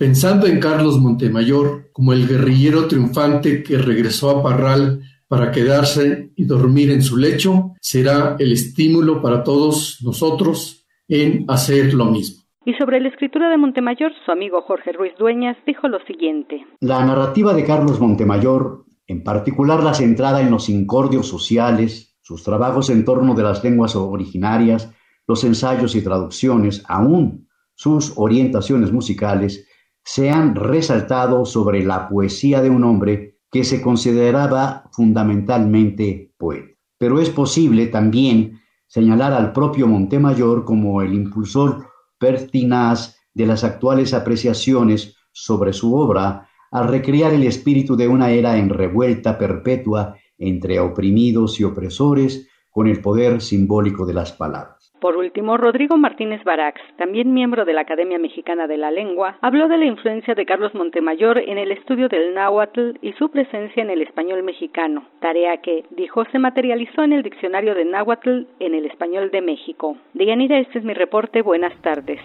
Gracias, Cristina Godínez. Nos vamos ahora con Dulce García. Refrenda la UNAM su potencial científico con lanzamiento de nanosatélite al espacio. ¿Qué tal, Dulce? Muy buenas tardes. Así es, Deyanira. Muy buenas tardes a ti al auditorio de Prisma RU. Deyanira, este domingo que pasó, la UNAM lanzó el microsatélite Nano 2, desarrollado por expertos del Instituto de Ciencias Nucleares. Hay que decir que este nanosatélite es 100% mexicano y bueno, fue colocado a 504 kilómetros de la superficie terrestre del, por la Agencia India de Investigación Espacial. El equipo tecnológico que integra a este satélite mide únicamente 20 por 10 por 10 centímetros. Gustavo Adolfo Medina, líder del proyecto y director del Laboratorio de Instrumentación Espacial, explicó que este equipo operará durante varios años. Vamos a escucharlo. El satélite es 100% mexicano en su tecnología, en su diseño, en su concepción, en su filosofía. Esto ha sido hecho por iniciativas nuestras, por nuestra propia gente, por nuestros propios alumnos dentro de la UNAM. Entonces, esto es un logro del país y que ahora sí va a ser lanzado eh, a través del uso de un lanzador, de un cohete hindú, que se llama eh, Polar Satellite Launch Vehicle, PSLV, de la Agencia Espacial Hindú, ¿sí? Eh, a una órbita a 500 kilómetros de altura, y en la cual pasará varios años operando. Y bueno, Deyanira, este nanosatélite forma parte de una serie llamada NanoConnect, que permitirá posicionar a México como un actor en el sector espacial en el desarrollo de instrumentos y aplicaciones para órbitas bajas. Los equipos fueron diseñados en coordinación con el gobierno de Hidalgo. El primero de esta serie fue NanoConnect 1, el cual realizó en noviembre de 2017 un vuelo suborbital utilizando la plataforma estratosférica Atón operada desde Pachuca. Este primer nanosatélite validó que las tecnologías desarrolladas en la UNAM fueran funcionales y sirvieran de base para la construcción del nanosatélite que fue lanzado recientemente. Y bueno, el objetivo de NanoConnect 2 es probar que cada instrumento que conforma el equipo funciona correctamente en el espacio, es decir, las computadoras de vuelo, los sistemas de monitores, potencia, telecomunicaciones y los que están en la Tierra, así como las estructuras mecánicas. El, el equipo universitario informó también que se, va, se avanza en la fabricación de NanoConnect 3, el diseño de NanoConnect 4 y posteriormente se trabajará en una nueva serie de nanosatélites. Vamos a seguir pendientes de estos proyectos de Yanira. Es la información. Dulce, pues muchas gracias por la información y muy buenas tardes. Gracias a ti, buenas tardes. Bien, pues continuamos antes de irnos a la información internacional, pues ha dado a conocer hace unos momentos eh, Estados Unidos que pues no va a compartir vacunas con México. Dice esta nota que les comparto de la jornada, rechaza Estados Unidos compartir vacunas con México.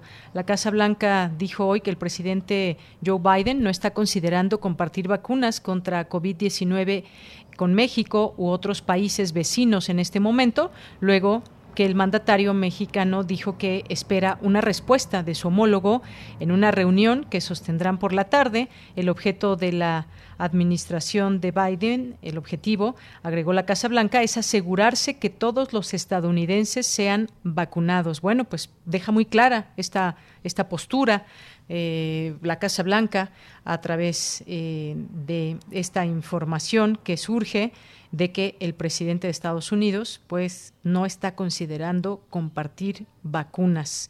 Bueno, pues sabemos que van muy bien en su vacunación, van eh, pues miles y miles de personas, se hablaba incluso hasta de un millón de personas por día, si se lograba que en 100 días estuvieran vacunados 100 millones de personas y cómo fluyen las cosas en nuestro país vecino, aquí arriba. Eso está pasando en Estados Unidos, no así sucede en otros países. Ni siquiera eso está pasando, por ejemplo, pues ya no en eh, de Estados Unidos hacia abajo, sino en otros lugares que también han tenido ciertas situaciones que afrontar, como el caso de Europa.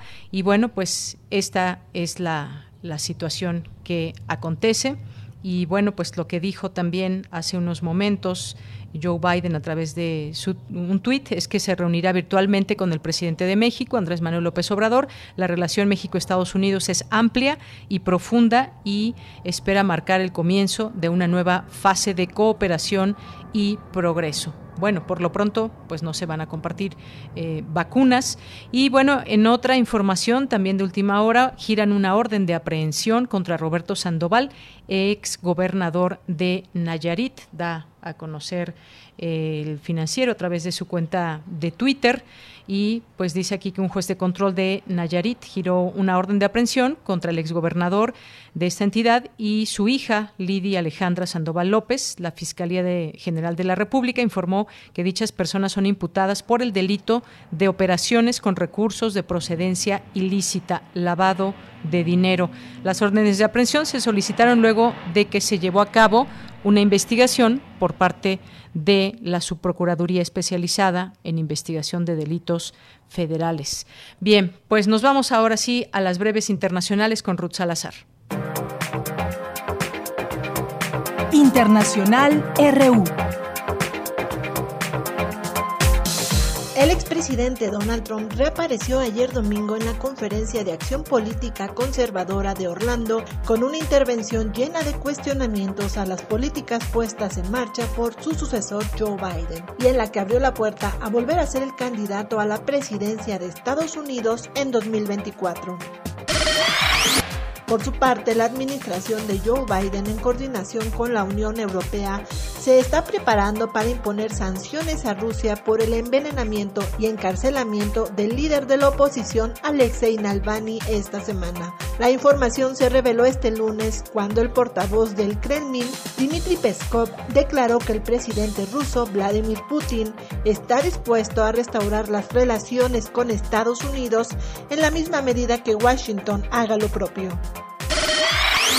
El gobierno de Finlandia declaró hoy el estado de excepción en todo el país ante el fuerte repunte de contagios por COVID-19 y presentó ante el Parlamento una propuesta de ley para cerrar los bares y restaurantes durante tres semanas. En rueda de prensa, la Agencia Nuclear de la ONU advirtió que sus inspecciones del programa atómico iraní son indispensables y no deben convertirse en moneda de cambio en la negociación entre Irán y Estados Unidos para restaurar el acuerdo nuclear de 2015. Esta mañana, durante su discurso en la apertura de sesiones extraordinarias del Congreso, el presidente de Argentina, Alberto Fernández, se refirió a la obligación de corregir errores en la campaña de vacunación, después del escándalo por el suministro irregular de vacunas a casi 500 personas afines al poder. Ayer domingo se celebraron elecciones legislativas y municipales en El Salvador. De acuerdo con datos oficiales preliminares, el Congreso quedó bajo el dominio del presidente Nayib Bukele con al menos 53 de los 84 diputados un gran iceberg de unos 1.570 kilómetros cuadrados, aproximadamente el tamaño de la zona metropolitana de Londres, se está desprendiendo de la Antártida, casi 10 años después de que los científicos detectaran las primeras grietas en el hielo. El lugar de la ruptura se localiza a menos de 20 kilómetros de la estación británica Halley Sexta, donde trabajan 12 científicos que fueron evacuados con anticipación a mediados de febrero. Porque tu opinión es importante, síguenos en nuestras redes sociales, en Facebook como Prisma RU y en Twitter como arroba PrismaRU. Dos de la tarde con 25 minutos. Muchas gracias también aquí en Facebook a eh, Víctor y a Liliana Rodríguez que nos escriben. Gracias por sus comentarios. Bien, pues nos vamos ahora al siguiente tema. Vamos a, retomar las vacunas, pero vamos a verlo también desde quizás una mirada eh, geopolítica de aliados, de cómo se están distribuyendo vacunas en el mundo, centrándonos en el caso en las regiones de Asia y África. Para ello ya está en la línea telefónica, agradezco nos tome esta llamada, la doctora Alicia Girón, coordinadora del Programa Universitario de Estudios sobre Asia y África. Doctora, bienvenida, muy buenas tardes. Hola, Deyanira. Pues gracias por estar con nosotros. Es un gusto estar aquí con ustedes y me da mucho gusto pues hablar de un tema candente en estos momentos, justo eh, desde ayer salió una conferencia de prensa que dio la Organización Mundial de la Salud, hablando precisamente de cómo se están dando esas vacunas, las desigualdades que se están dando al interior de los países, pero también para todos los países las vacunas, precisamente a través de, de este instrumento que se creó de COVAX. Pero quizás lo más importante de Yanira y que habría que tomar nota es de cómo se están utilizando las vacunas como para ganar eh, posiciones geopolíticas. Y eso me parece muy interesante porque justo hace un año, cuando aparece el primer eh, COVID aquí en México, eh, pues por supuesto que no estábamos preparados, por muchas razones económicas que quizás en otro programa lo podríamos platicar, pero cómo de inmediato eh, se usan las donaciones tanto de mascarillas, de respiradores, de los equipos especiales para los médicos, pues se usan de alguna manera para ir tomando influencia y para demostrar también esa, yo diría, esa calidad que pueden dar ciertos dineros, ciertos países. Y yo aquí quisiera eh, enfatizar, pues así como hemos hablado de China desde el 2013, 2014, de la ruta de la seda, pues ahorita podríamos hablar de la ruta más allá de la seda, de la ruta de la salud y de una ruta que está tomando mucha fuerza y que de alguna manera China la ha utilizado para eh, tener una mayor influencia en ciertos territorios. O sea, después incluso, por ejemplo, está el caso cómo están dando vacunas a, a Pakistán, Etiopía es el caso, y bueno, o sea, están penetrando en países sobre todo de bajos ingresos. Algo que también me gustaría señalar de Yanira, y yo creo que es muy importante eh, hacerlo notar, sobre todo como parte de una política pública para nuestro país, es que en COVAX nosotros estamos, estamos países de mediano ingreso, como México, Perú, Brasil, Argentina, en el caso de los países latinoamericanos. Y estamos demandando que nos den estas vacunas cuando el gobierno de haber, debió de haber firmado acuerdos al menos con las tres principales empresas farmacéuticas y biotecnológicas, que es eh, la de Pfizer, la de que es Bio, BioNTech Pfizer, la de AstraZeneca Oxford y también este tener una mayor posibilidad de que de pagar esa transferencia tecnológica o de utilizar esa transferencia y dar todas las medidas para que esas empresas eh, se estén haciendo aquí las vacunas. ahora que hemos estado viendo eh, quiénes son los principales institutos o quiénes son los principales fabricantes, pues tenemos que en India, cuando hubiéramos imaginado que en India está uno de los principales laboratorios de vacunas, incluso parte de las vacunas que llegaron hace algunos días, que fue de AstraZeneca, vienen precisamente de la India. Entonces, esto es muy interesante verlo. Y por el otro lado, por ejemplo, China tiene tres, tres eh, vacunas, ya cuatro vacunas. Y una de ellas es la Sinovac, incluso ya llegó al Perú. A México. A, México. Y que, bueno, es, está bien, pero creo que aquí, por política pública, México debería de estar permitiendo o creando o haciendo, viendo un poco para el futuro, de la posibilidad de que estas empresas, si es que no tenemos el know-how o no tenemos la tecnología, pudiesen hacer aquí las las este las vacunas. A mí me parece que eso es muy importante. Está también la de Rusia hecha por el Instituto Gamaleya y entonces creo que es muy importante. Y otra cosa que también quiero apuntar, sé que tenemos segundos, pero que me parece que esta es una reflexión muy importante, es cómo los gobiernos autorizaron dinero para estas empresas. Es impresionante la cantidad de dinero, por ejemplo, para Moderna. que Moderna, el gobierno de Estados Unidos, junto con otros, con otros fondos, autorizaron 97, 957 millones de dólares. Después, Pfizer el gobierno alemán dio 445 millones.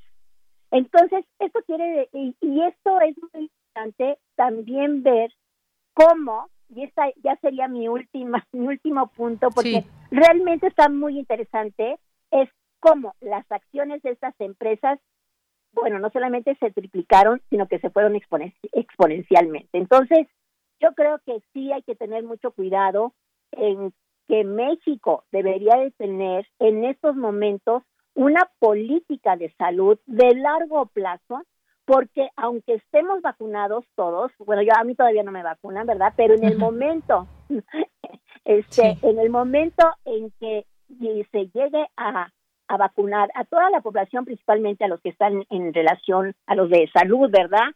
Pero también a los mayores de 50, 60 años, pues tenemos el otro problema, que también nosotros tenemos, ¿por qué se nos están muriendo tantos jóvenes que tienen problemas de diabetes, hipertensión, obesidad, etcétera? Entonces, es todo un paquete que México debe de actuar de inmediato para esa política de salud y una vez vacunados, tenemos que seguir con las mismas medidas de seguridad, de sanidad, lavarse las manos, eh, usar la mascarilla, porque el virus vino para quedarse y difícilmente en este año, y lo acaba de decir la Organización Mundial de la Salud, vamos a terminar este año. O sea, la recuperación va a ser lenta, pero tenemos que cuidarlos muchísimo para poder restablecer una cierta normalidad y sobre todo una normalidad económica. Pues de Yanira, son todas mis observaciones, es muy apasionante el tema, hay que verlo no solamente desde el punto de vista de cómo países se están aprovechando de esto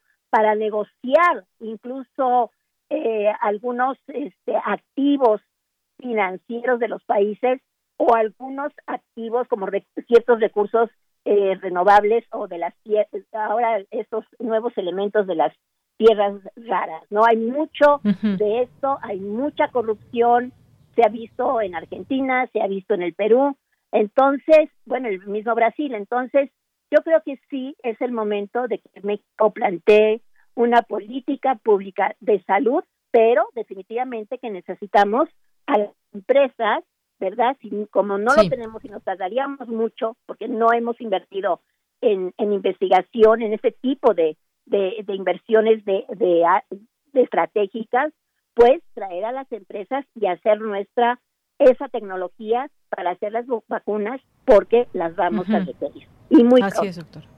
Doctora, pues sí, son varios puntos que toca muy interesante, muy apasionante, como usted los dice, porque, porque se desprenden varias realidades que quedan al descubierto. Se hablaba hace unos días desde el gobierno de México del acaparamiento de vacunas. Lo que queda claro, y eso pues lo estamos viendo porque es una realidad que apremia, pues los países que tienen en casa una vacuna, pues les está haciendo mucho más fácil tener esas dosis. Y bueno, por la otra, la inversión tan grande que pueden hacer algunos países al interior o hacia estas empresas. Tenemos el caso de Estados Unidos, llevan una vacunación muy rápida. Doctora, queda claro una vez más en asuntos internacionales o globales esa mirada o ese análisis, si lo podemos hacer de esta manera, que quien tiene más dinero, quien es un país desarrollado, un primer llamados así de primer mundo, tienen mucho más posibilidades para tener acceso a las vacunas, ya sea que las desarrollen en casa o que las adquieran con pues todo el dinero que, que puedan tener. Sabemos que hay lugares, y lo ha dicho también la propia Organización Mundial de la Salud, esta vacunación contra COVID en Latinoamérica, por ejemplo, avanza de forma desigual. Y si bien la caída en los contagios que registra la Organización eh, Mundial de la Salud eh, es una buena noticia, no lo, no lo podemos negar, no lo es tanto para países en los que hasta este sábado que, que se dio a conocer, ni siquiera habían recibido la primera dosis, ni siquiera una dosis hay hoy por hoy en, en, algunos países. Y eso es grave, doctora. No, sí, sí, muy, muy grave, pero también porque, bueno, este, hay, hay que llenar ciertos protocolos y por el otro lado hay que pagar. Entonces, claro. las vacunas tienen diferentes precios. O sea, se estipula, si nosotros somos eh, eh, leyéndola, pues eh, lo que está saliendo en los periódicos como el Wall Street Journal, el Financial Times, el propio The Economist, que son que, que te, eh, te dan una visión más global, pues definitivamente se necesitan, eh, somos creo que siete, bueno, no somos, somos más de 7 millones de personas en el mundo y a los que hay que vacunar son a, a 5.5 habitantes. Pero como son dos, pues al menos Pfizer, Moderna y AstraZeneca, pues tenemos que tener 11 billones de, de, inyecciones. O sea, y entonces bueno, ¿cómo, cuándo, cómo va a ser esa producción exponencial? Ahora, ya salió Johnson Johnson, donde es, únicamente un shot, ¿no? Un, disparo. Pero este, creo que es muy importante que México en estos momentos piense de largo plazo y la necesidad que requerimos para vacunar a todos, porque aquí el problema, bueno, está bien que los viejitos ya eh, eh, lo, lo necesitemos, pero los, los jóvenes es muy importante, es el futuro de nuestro país. Son y gran parte de los jóvenes, en la medida que hay un desempleo enorme, que más del 50% está en informalidad, que son los que trabajan el día al día porque tienen que salir a trabajar, que no pueden quedarse en casa porque ni siquiera tienen ni un teléfono inteligente, ni un iPad, ni, ni la computadora, pues a ellos también hay, hay que hay que hay que darles la vacuna. Entonces, no es no es de que primero eh, esta zona, o sea, no, es que hay que ser y el paquete, cuando yo hablo de un paquete, es que por qué también ah, simplemente sales de, por ejemplo, ahí en San Jerónimo que está el Seguro Social, sales y, y las personas que trabajan al interior tienen que salir al puesto pues de los tacos o de canasta o en la mañana el desayuno de la torta de tamal con el atole, que es riquísimo, pero no para el diario. Y eso es una política pública de todas las instituciones públicas y privadas, por lo menos de más de 5 10 personas mínimo que tengan un refrigerador, un microondas y los demás los comedores. Esto es importantísimo y es una inversión pues en la vida, en la vida de nuestros trabajadores, ¿no? Entonces, yo creo que sí es muy importante pensar una política de salud pública de largo plazo y es inmediato. inmediato. Muy bien. Es lo de las vacunas, hay que tratarlas de conseguir, hay que traer la tecnología y, y, rápido, eh, pues, poner un laboratorio para que todos tengamos acceso a la vacuna. Lo pues más pronto posible. Muy bien. Pues doctora, yo le quiero agradecer muchísimo estos comentarios y que nos haga reflexionar en este sentido. Y bueno, pues lo que hemos visto desde hace mucho tiempo en algunos temas, que es pues países ricos, países pobres, los ricos van a tener una vacunación más rápida, más eficiente que la de otros países, lo que no quita responsabilidades a los países que no son tan ricos como Estados Unidos, como algunos países de Europa, para que se pueda llevar a cabo una eficaz eh, aplicación de la vacuna. Pero ya lo seguiremos platicando, como usted bien dice, doctora. Se nos ha acabado el tiempo y le agradezco mucho este, este espacio. Un saludo de Yanira a todos nuestros universitarios y radioescuchas que están hoy en el programa. Gracias, doctora. Hasta luego. Fue la doctora Alicia Girón, coordinadora del Programa Universitario de Estudios sobre Asia y África. Porque tu opinión es importante, síguenos en nuestras redes sociales, en Facebook como Prisma RU y en Twitter como arroba PrismaRU.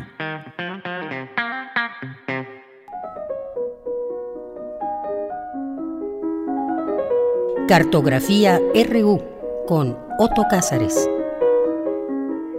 Bueno, pues nos vamos rápidamente con Otto Cázares, que ya está en la línea telefónica. Otto, muy buenas tardes, bienvenido. Querida Deyanira, te saludo, te envío consideraciones que también envío a quienes nos escuchan este primero de marzo. Primero de marzo en que nos hallamos en el prólogo, por así decir, de la primavera. Ya en la Ciudad de México comienzan las jacarandas en flor, porque la primavera en la Ciudad de México es morada, ¿no? y Los tapetes lilas que ya hay en la calle. Sí, exacto. Bueno, pues eh, nació el primero de marzo, es decir, en el prólogo de la primavera, el pintor de la primavera, el pintor que anuncia la primavera, Sandro Botticelli. Nació en 1445 y a él voy a dedicar estas reflexiones que siguen. Es eh, Sandro Botticelli, un pintor al que le viene magníficamente aquel verso del poeta Reiner María Rilke de La belleza no es más que el principio de lo terrible, justo aquello que nosotros podemos soportar. ¿Por qué le viene magníficamente bien este verso? Bueno, ya escucharán ustedes. Sandro Botticelli es el pintor de la elegancia de la visión. En múltiples ocasiones, Botticelli utilizó como su modelo a Simonetta Vespucci. Simonetta Vespucci es el rostro de la Venus, en el nacimiento de Venus, es el rostro de la primavera también, pero también de muchas, muchas vírgenes. Y resulta el rostro de Simonetta Vespucci el rostro del renacimiento, la ninfa florentina por excelencia.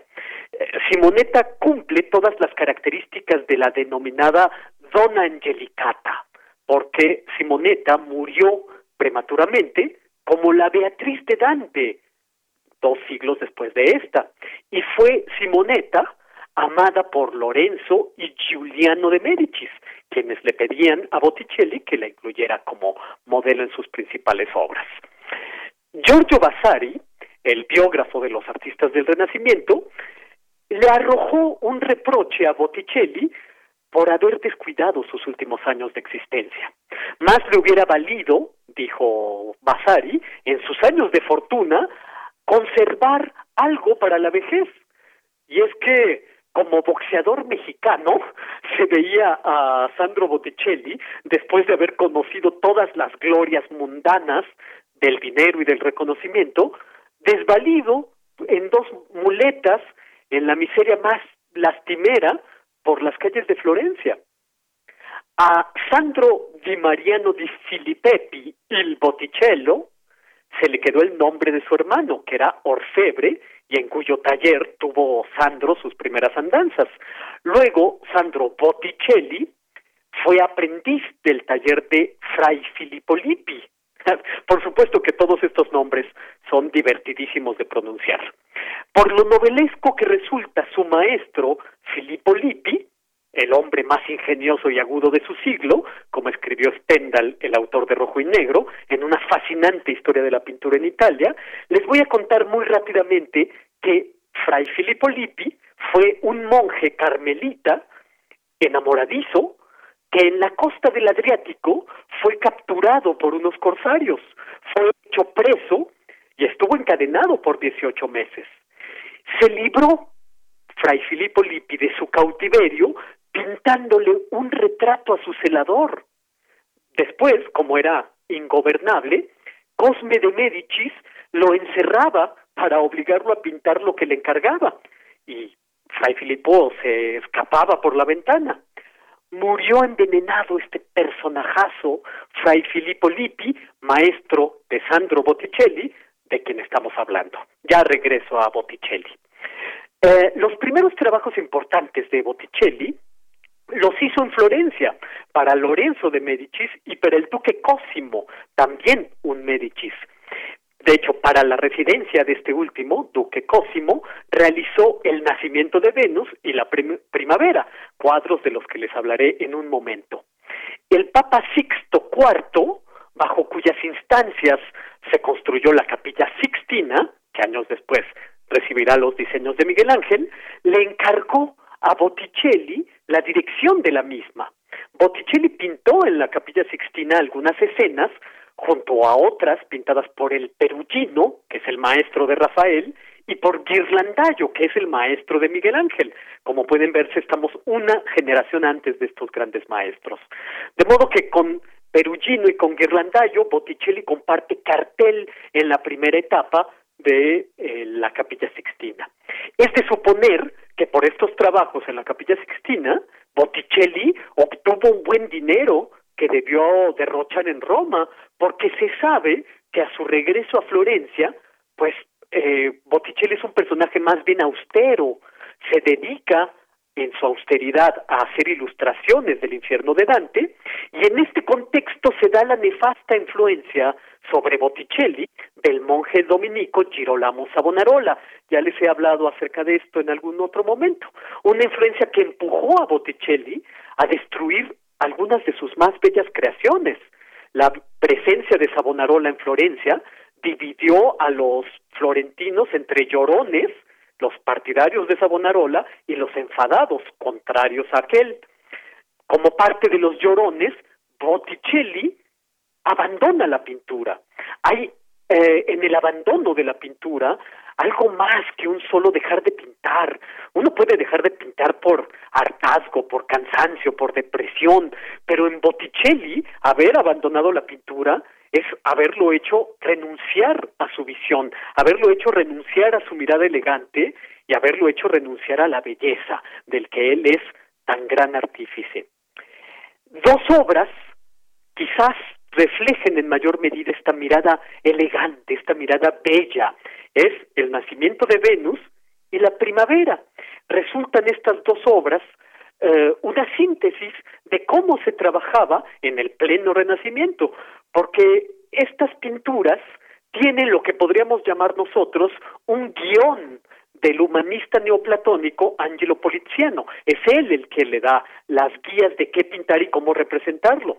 En las pinturas estas que estoy haciendo, de las que estoy haciendo mención, aparece un, un sinfín de referencias eruditas, clásicas, que van desde Homero a Lucrecio, hay casi citas textuales visuales, mejor dicho, del comienzo de la naturaleza de las cosas, con ese himno a la Venus genesiaca, etcétera. En la primera pintura de este ciclo, el nacimiento de Venus, vemos a la diosa que emerge de pie sobre una concha de mar y es impulsada por el viento céfiro hacia la orilla, donde es recibida por las diosas de las estaciones, en las Chipre. El viento juega con los ropajes, juega con la cabellera de la diosa, una diosa que aparece desnuda, ya lo hemos dicho, es Simonetta Vespucci, y en esa figura está el compendio de la escultura clásica. Aparece Simonetta Vespucci en una pose clásica de lo que se denomina las Venus pudendas. Pero en esta pintura, el nacimiento de Venus, el viento es el protagonista. En, hay un tratado de la época de Alberti en el que éste instaba a los artistas a pintar motivos en movimiento, los movimientos de los cabellos, las crines, las ramas, las vestimentas, dice Alberti, deleitan a la mirada en pintura. Y así es como lo hace Botticelli. La siguiente pintura de este ciclo, después del nacimiento, es La Primavera. Y es una pintura de 1478. Mide un poco más de dos por tres metros. Es Venus en su jardín. Eh, ahora Venus aparece vestida. Y aparece vestida con una prenda que despierta mucha curiosidad porque nos hace preguntar si Venus está embarazada. Representar a Venus en este cuadro titulado La Primavera en cinta, hace pensar que Venus es generadora fértil en su jardín. Ese cuadro, dijo, un especialista, es el anhelo del renacer. Por lo tanto, es el cuadro del renacimiento italiano por excelencia, en mayor medida que otros cuadros de otros grandes maestros.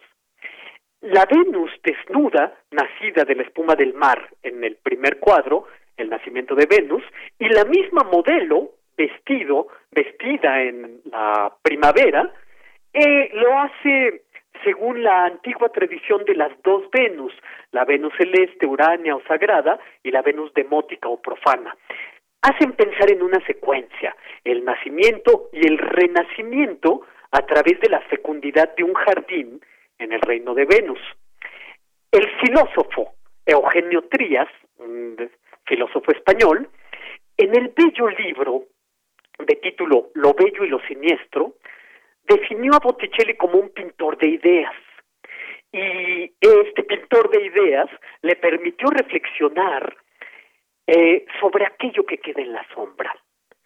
Hay una obra que falta en esta secuencia de nacimiento y renacimiento, según Eugenio Trías. Un tercer cuadro que nunca fue pintado por Sandro Botticelli. Es el cuadro que debería haber representado lo que antecede al mito del nacimiento de Venus, porque según Hesiodo, Urano, padre de Venus, fue castrado por Cronos con una hoz y eh, Cronos arrojó eh, los testículos de su padre al mar. Del semen de los testículos cercenados se formó la espuma del mar de la que nació Venus en su concha. Hay un trasfondo horrible, desde luego, en este mito. Si desvelamos el velo de la belleza, nos hallamos ante lo siniestro, ante lo obsceno, es decir, ante lo que queda fuera de la escena. Este es uno de los fundamentos de las reflexiones de Eugenio Trías. Uno de los mitos más crueles de la mitología griega da lugar a la belleza y por eso otra vez Rilke y ese verso que se aviene a la obra de eh, Sandro Botticelli de que lo bello no es más que el principio de lo terrible. Bueno, pues la primavera deja atrás trasfondos oscuros y la única sombra será, espero, la de las jacarandas en flor, que es lo que se nos avecina eh, en los días próximos. Esto es lo que yo tengo que decir este lunes primero de marzo de 2021, esperando las albricias de primavera. Muy bien. Otto Cázares, muchas gracias y buenas tardes. Encantadísimo. Un abrazo, querida Deyanira. Abrazo a quienes nos escucharon. Hasta luego.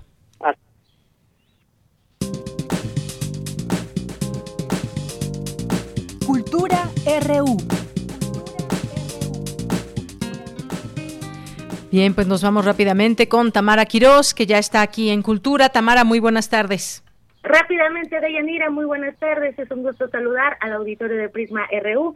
Muchas gracias por seguir en sintonía de Radio UNAM. Tenemos información, les comparto que el pasado lunes en Estados Unidos se declaró como Día de la Defensa de los Museos por la Asociación Americana de Museos para pedir al Congreso del país vecino recursos públicos para el respaldo de museos que se tambalean por los efectos económicos de la pandemia. A propósito de este tema, en el Museo del Virreinato en San Luis Potosí se organizó un conversatorio para llevar eh, esta reflexión de la situación de los museos en nuestro país, en México.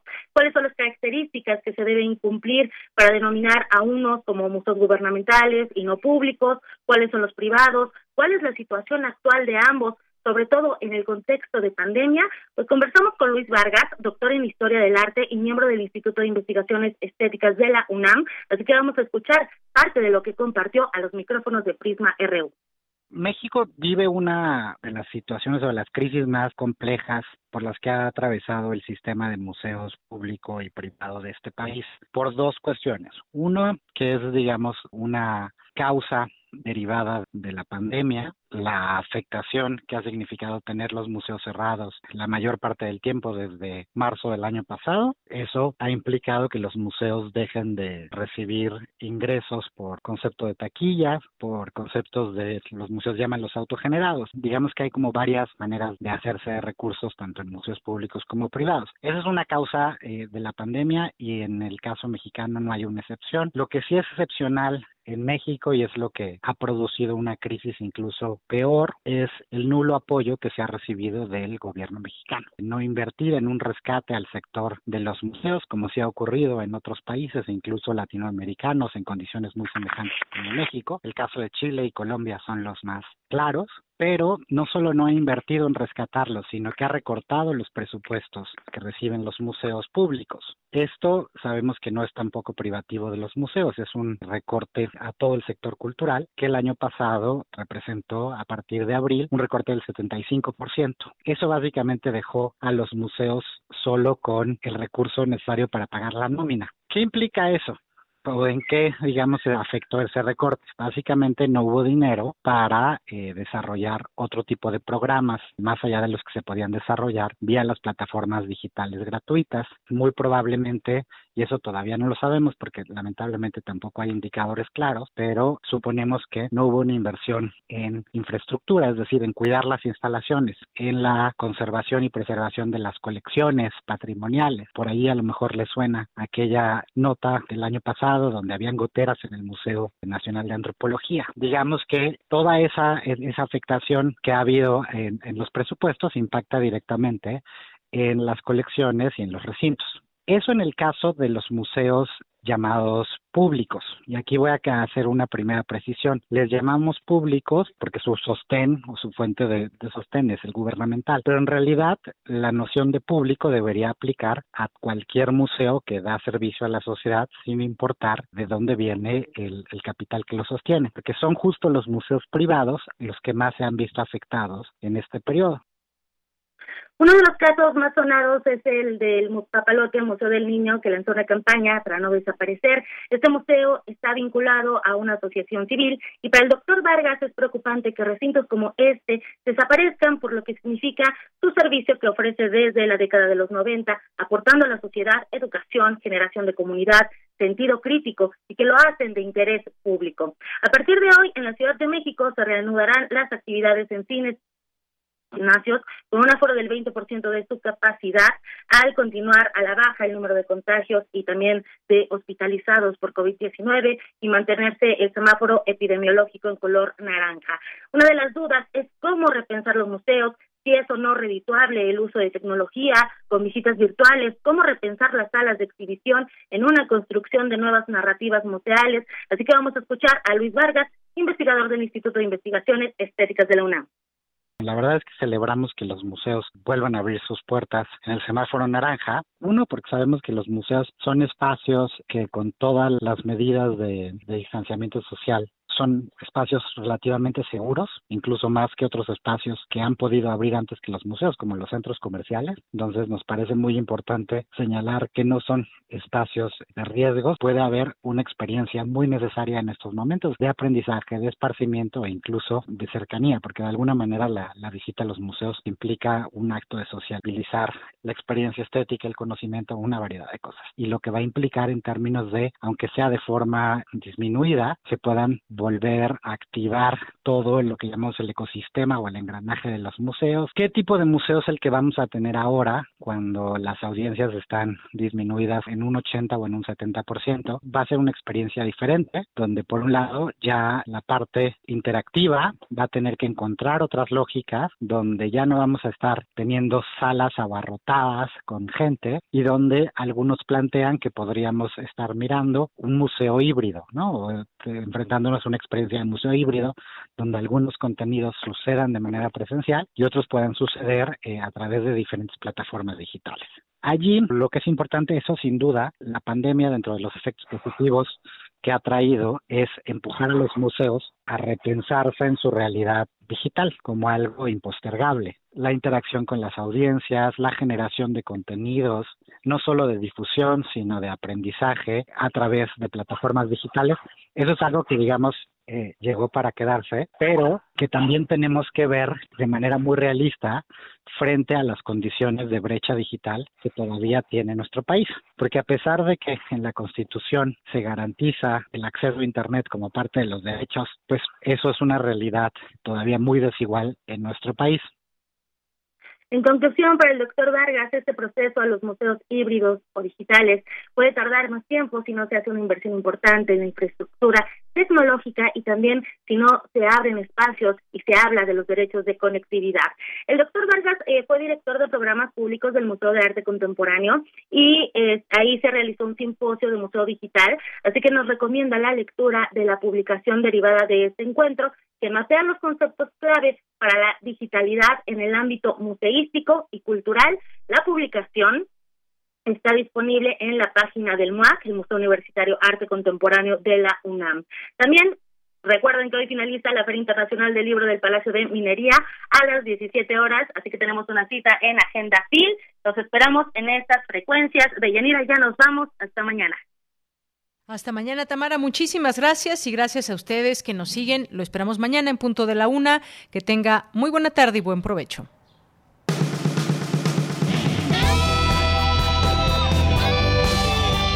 Prisma RU. Relatamos al mundo.